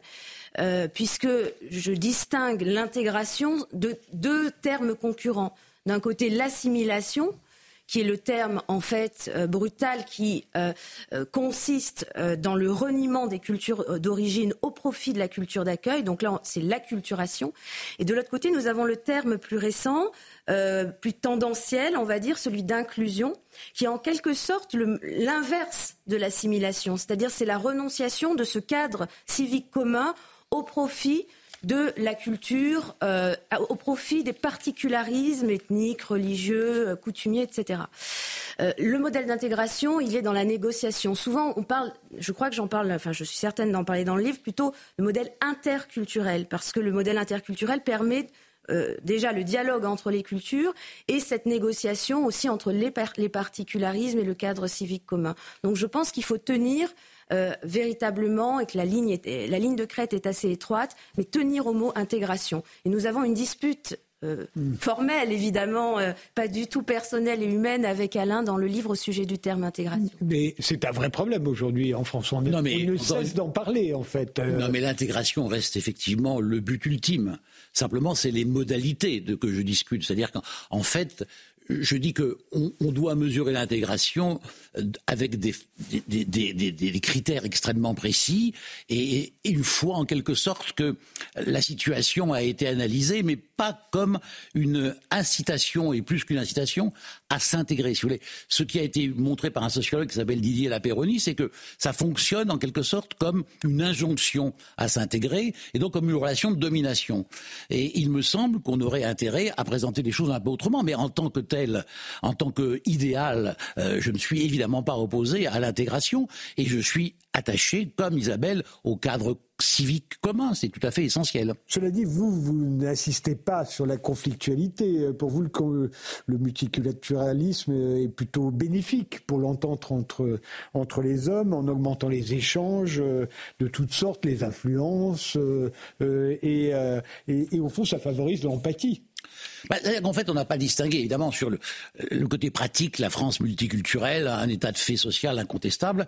Et il y a deux autres aspects. C'est le multiculturalisme au niveau politique et les mesures euh, que nous avons évoquées au début de la conversation sont des mesures qui permettent, je crois, d'améliorer euh, un certain nombre de choses, les, les politiques de ségrégation euh, scolaire, de, de ségrégation spatiale, etc., etc. Et, et, la rencontre, vous avez raison, la rencontre. On parlait des actions de compensation là. Hein, donc... Je parle d'actions de compensation sur le plan politique, c'est ça fondamentalement. Après, le débat a été avec Isabelle un débat d'ordre philosophique. Et je dis souvent dans le livre que je n'adhère pas au multiculturalisme normatif, c'est-à-dire le modèle qui serait une critique fondamentale du cadre républicain. Je suis républicain, nous ne sommes pas tout à fait de la même façon, encore qu'Isabelle n'aime pas que je dise qu'elle est une républicaine classique, et moi un républicain critique, parce qu'elle entend par là qu'elle ne serait pas critique, mais c'est une opposition avec le modèle d'indifférence à indifférence. Le modèle colorblind, color, oui, le, le modèle colorblind, il a, colorblind, mais j'arriverai, a, a, a, a, eu des effets très positifs. Alors juste pour traduire, le modèle colorblind, c'est quand on fait comme si les différences de couleur de peau n'existaient pas. Voilà. Euh, ce qu'on peut voir dans certaines séries de Netflix, par exemple. Oui, euh, on fait comme si les gens avaient oui, la même mais le problème, peau, même quand ils ne l'ont pas. Et, euh, et, certains, ils voient un grand progrès, et d'autres, au contraire, ils voient euh, un problème. Moi, j'y vois un idéal. Je veux dire que si euh, ça peut être le terme ultime, si vous voulez, euh, de, de, de, d'un débat euh, comme le nôtre. il est évident que je ne suis pas opposé à ce qu'on soit indifférent à la différence. Mais en l'occurrence, les différences, elles existent parce qu'il existe un phénomène que personne ne niera, c'est le racisme. Donc le raciste racise, et le mot racisé est un mot qui est un peu polémique, mais encore une fois, c'est le raciste qui commence cette histoire. C'est-à-dire qu'il crée effectivement des assignations identitaires dont certains, évidemment, s'emparent euh, pour les revendiquer. Euh, et encore une fois, euh, je, le regrette. Il, serait bon que personne n'exalte des entités collectives. Je ne suis pas du tout favorable à cela. Mais il ne reste pas moins que dans certaines circonstances, on est obligé de retourner, comme on dit, le stigmate. Encore une fois, c'est ce le mot négritude c'est ça. Je, revendique ce euh, qui fait l'objet d'une accusation racisante. Et, ça, je n'y suis pas insensible. Euh, si euh, il n'y avait pas de différence à la tête du raciste, il n'y aurait pas de différence non plus à la tête du racisé. Dernier mot, Isabelle Barberis, il nous reste une minute. D'accord. Euh, il, me semble qu'on mélange quand même certaines choses, par exemple le multiculturalisme et la question euh, de des discriminations, du racisme. Euh, simplement, le, Alain résume les choses en disant qu'il y aurait d'un côté les colorblind indifférents à la différence et de l'autre la sensibilité à la différence. C'est tout à fait faux. Le multi, en fait, il y a un au-delà des différences. Euh, le modèle de la République sociale, c'est celui qui est attentif aux, différences, qui les respecte, c'est-à-dire étymologiquement qui les regarde, donc pas du tout blind, pas du tout aveugle, mais qui qui prédispose qu'il y a un au-delà et un espace effectivement commun, d'où découle solidarité nationale, redistribution, etc., tout ce que j'ai déjà évoqué. Et donc c'est cet au-delà des différences qui est le modèle, moi, qui me semble valoir la peine d'être défendu. Eh bien, je renvoie à la lecture de votre livre, Le multiculturalisme en procès. Je vous remercie tous les deux d'avoir participé à cette émission. Merci de nous avoir suivis et rendez-vous au prochain numéro, dimanche prochain, 22h. Très bonne nuit.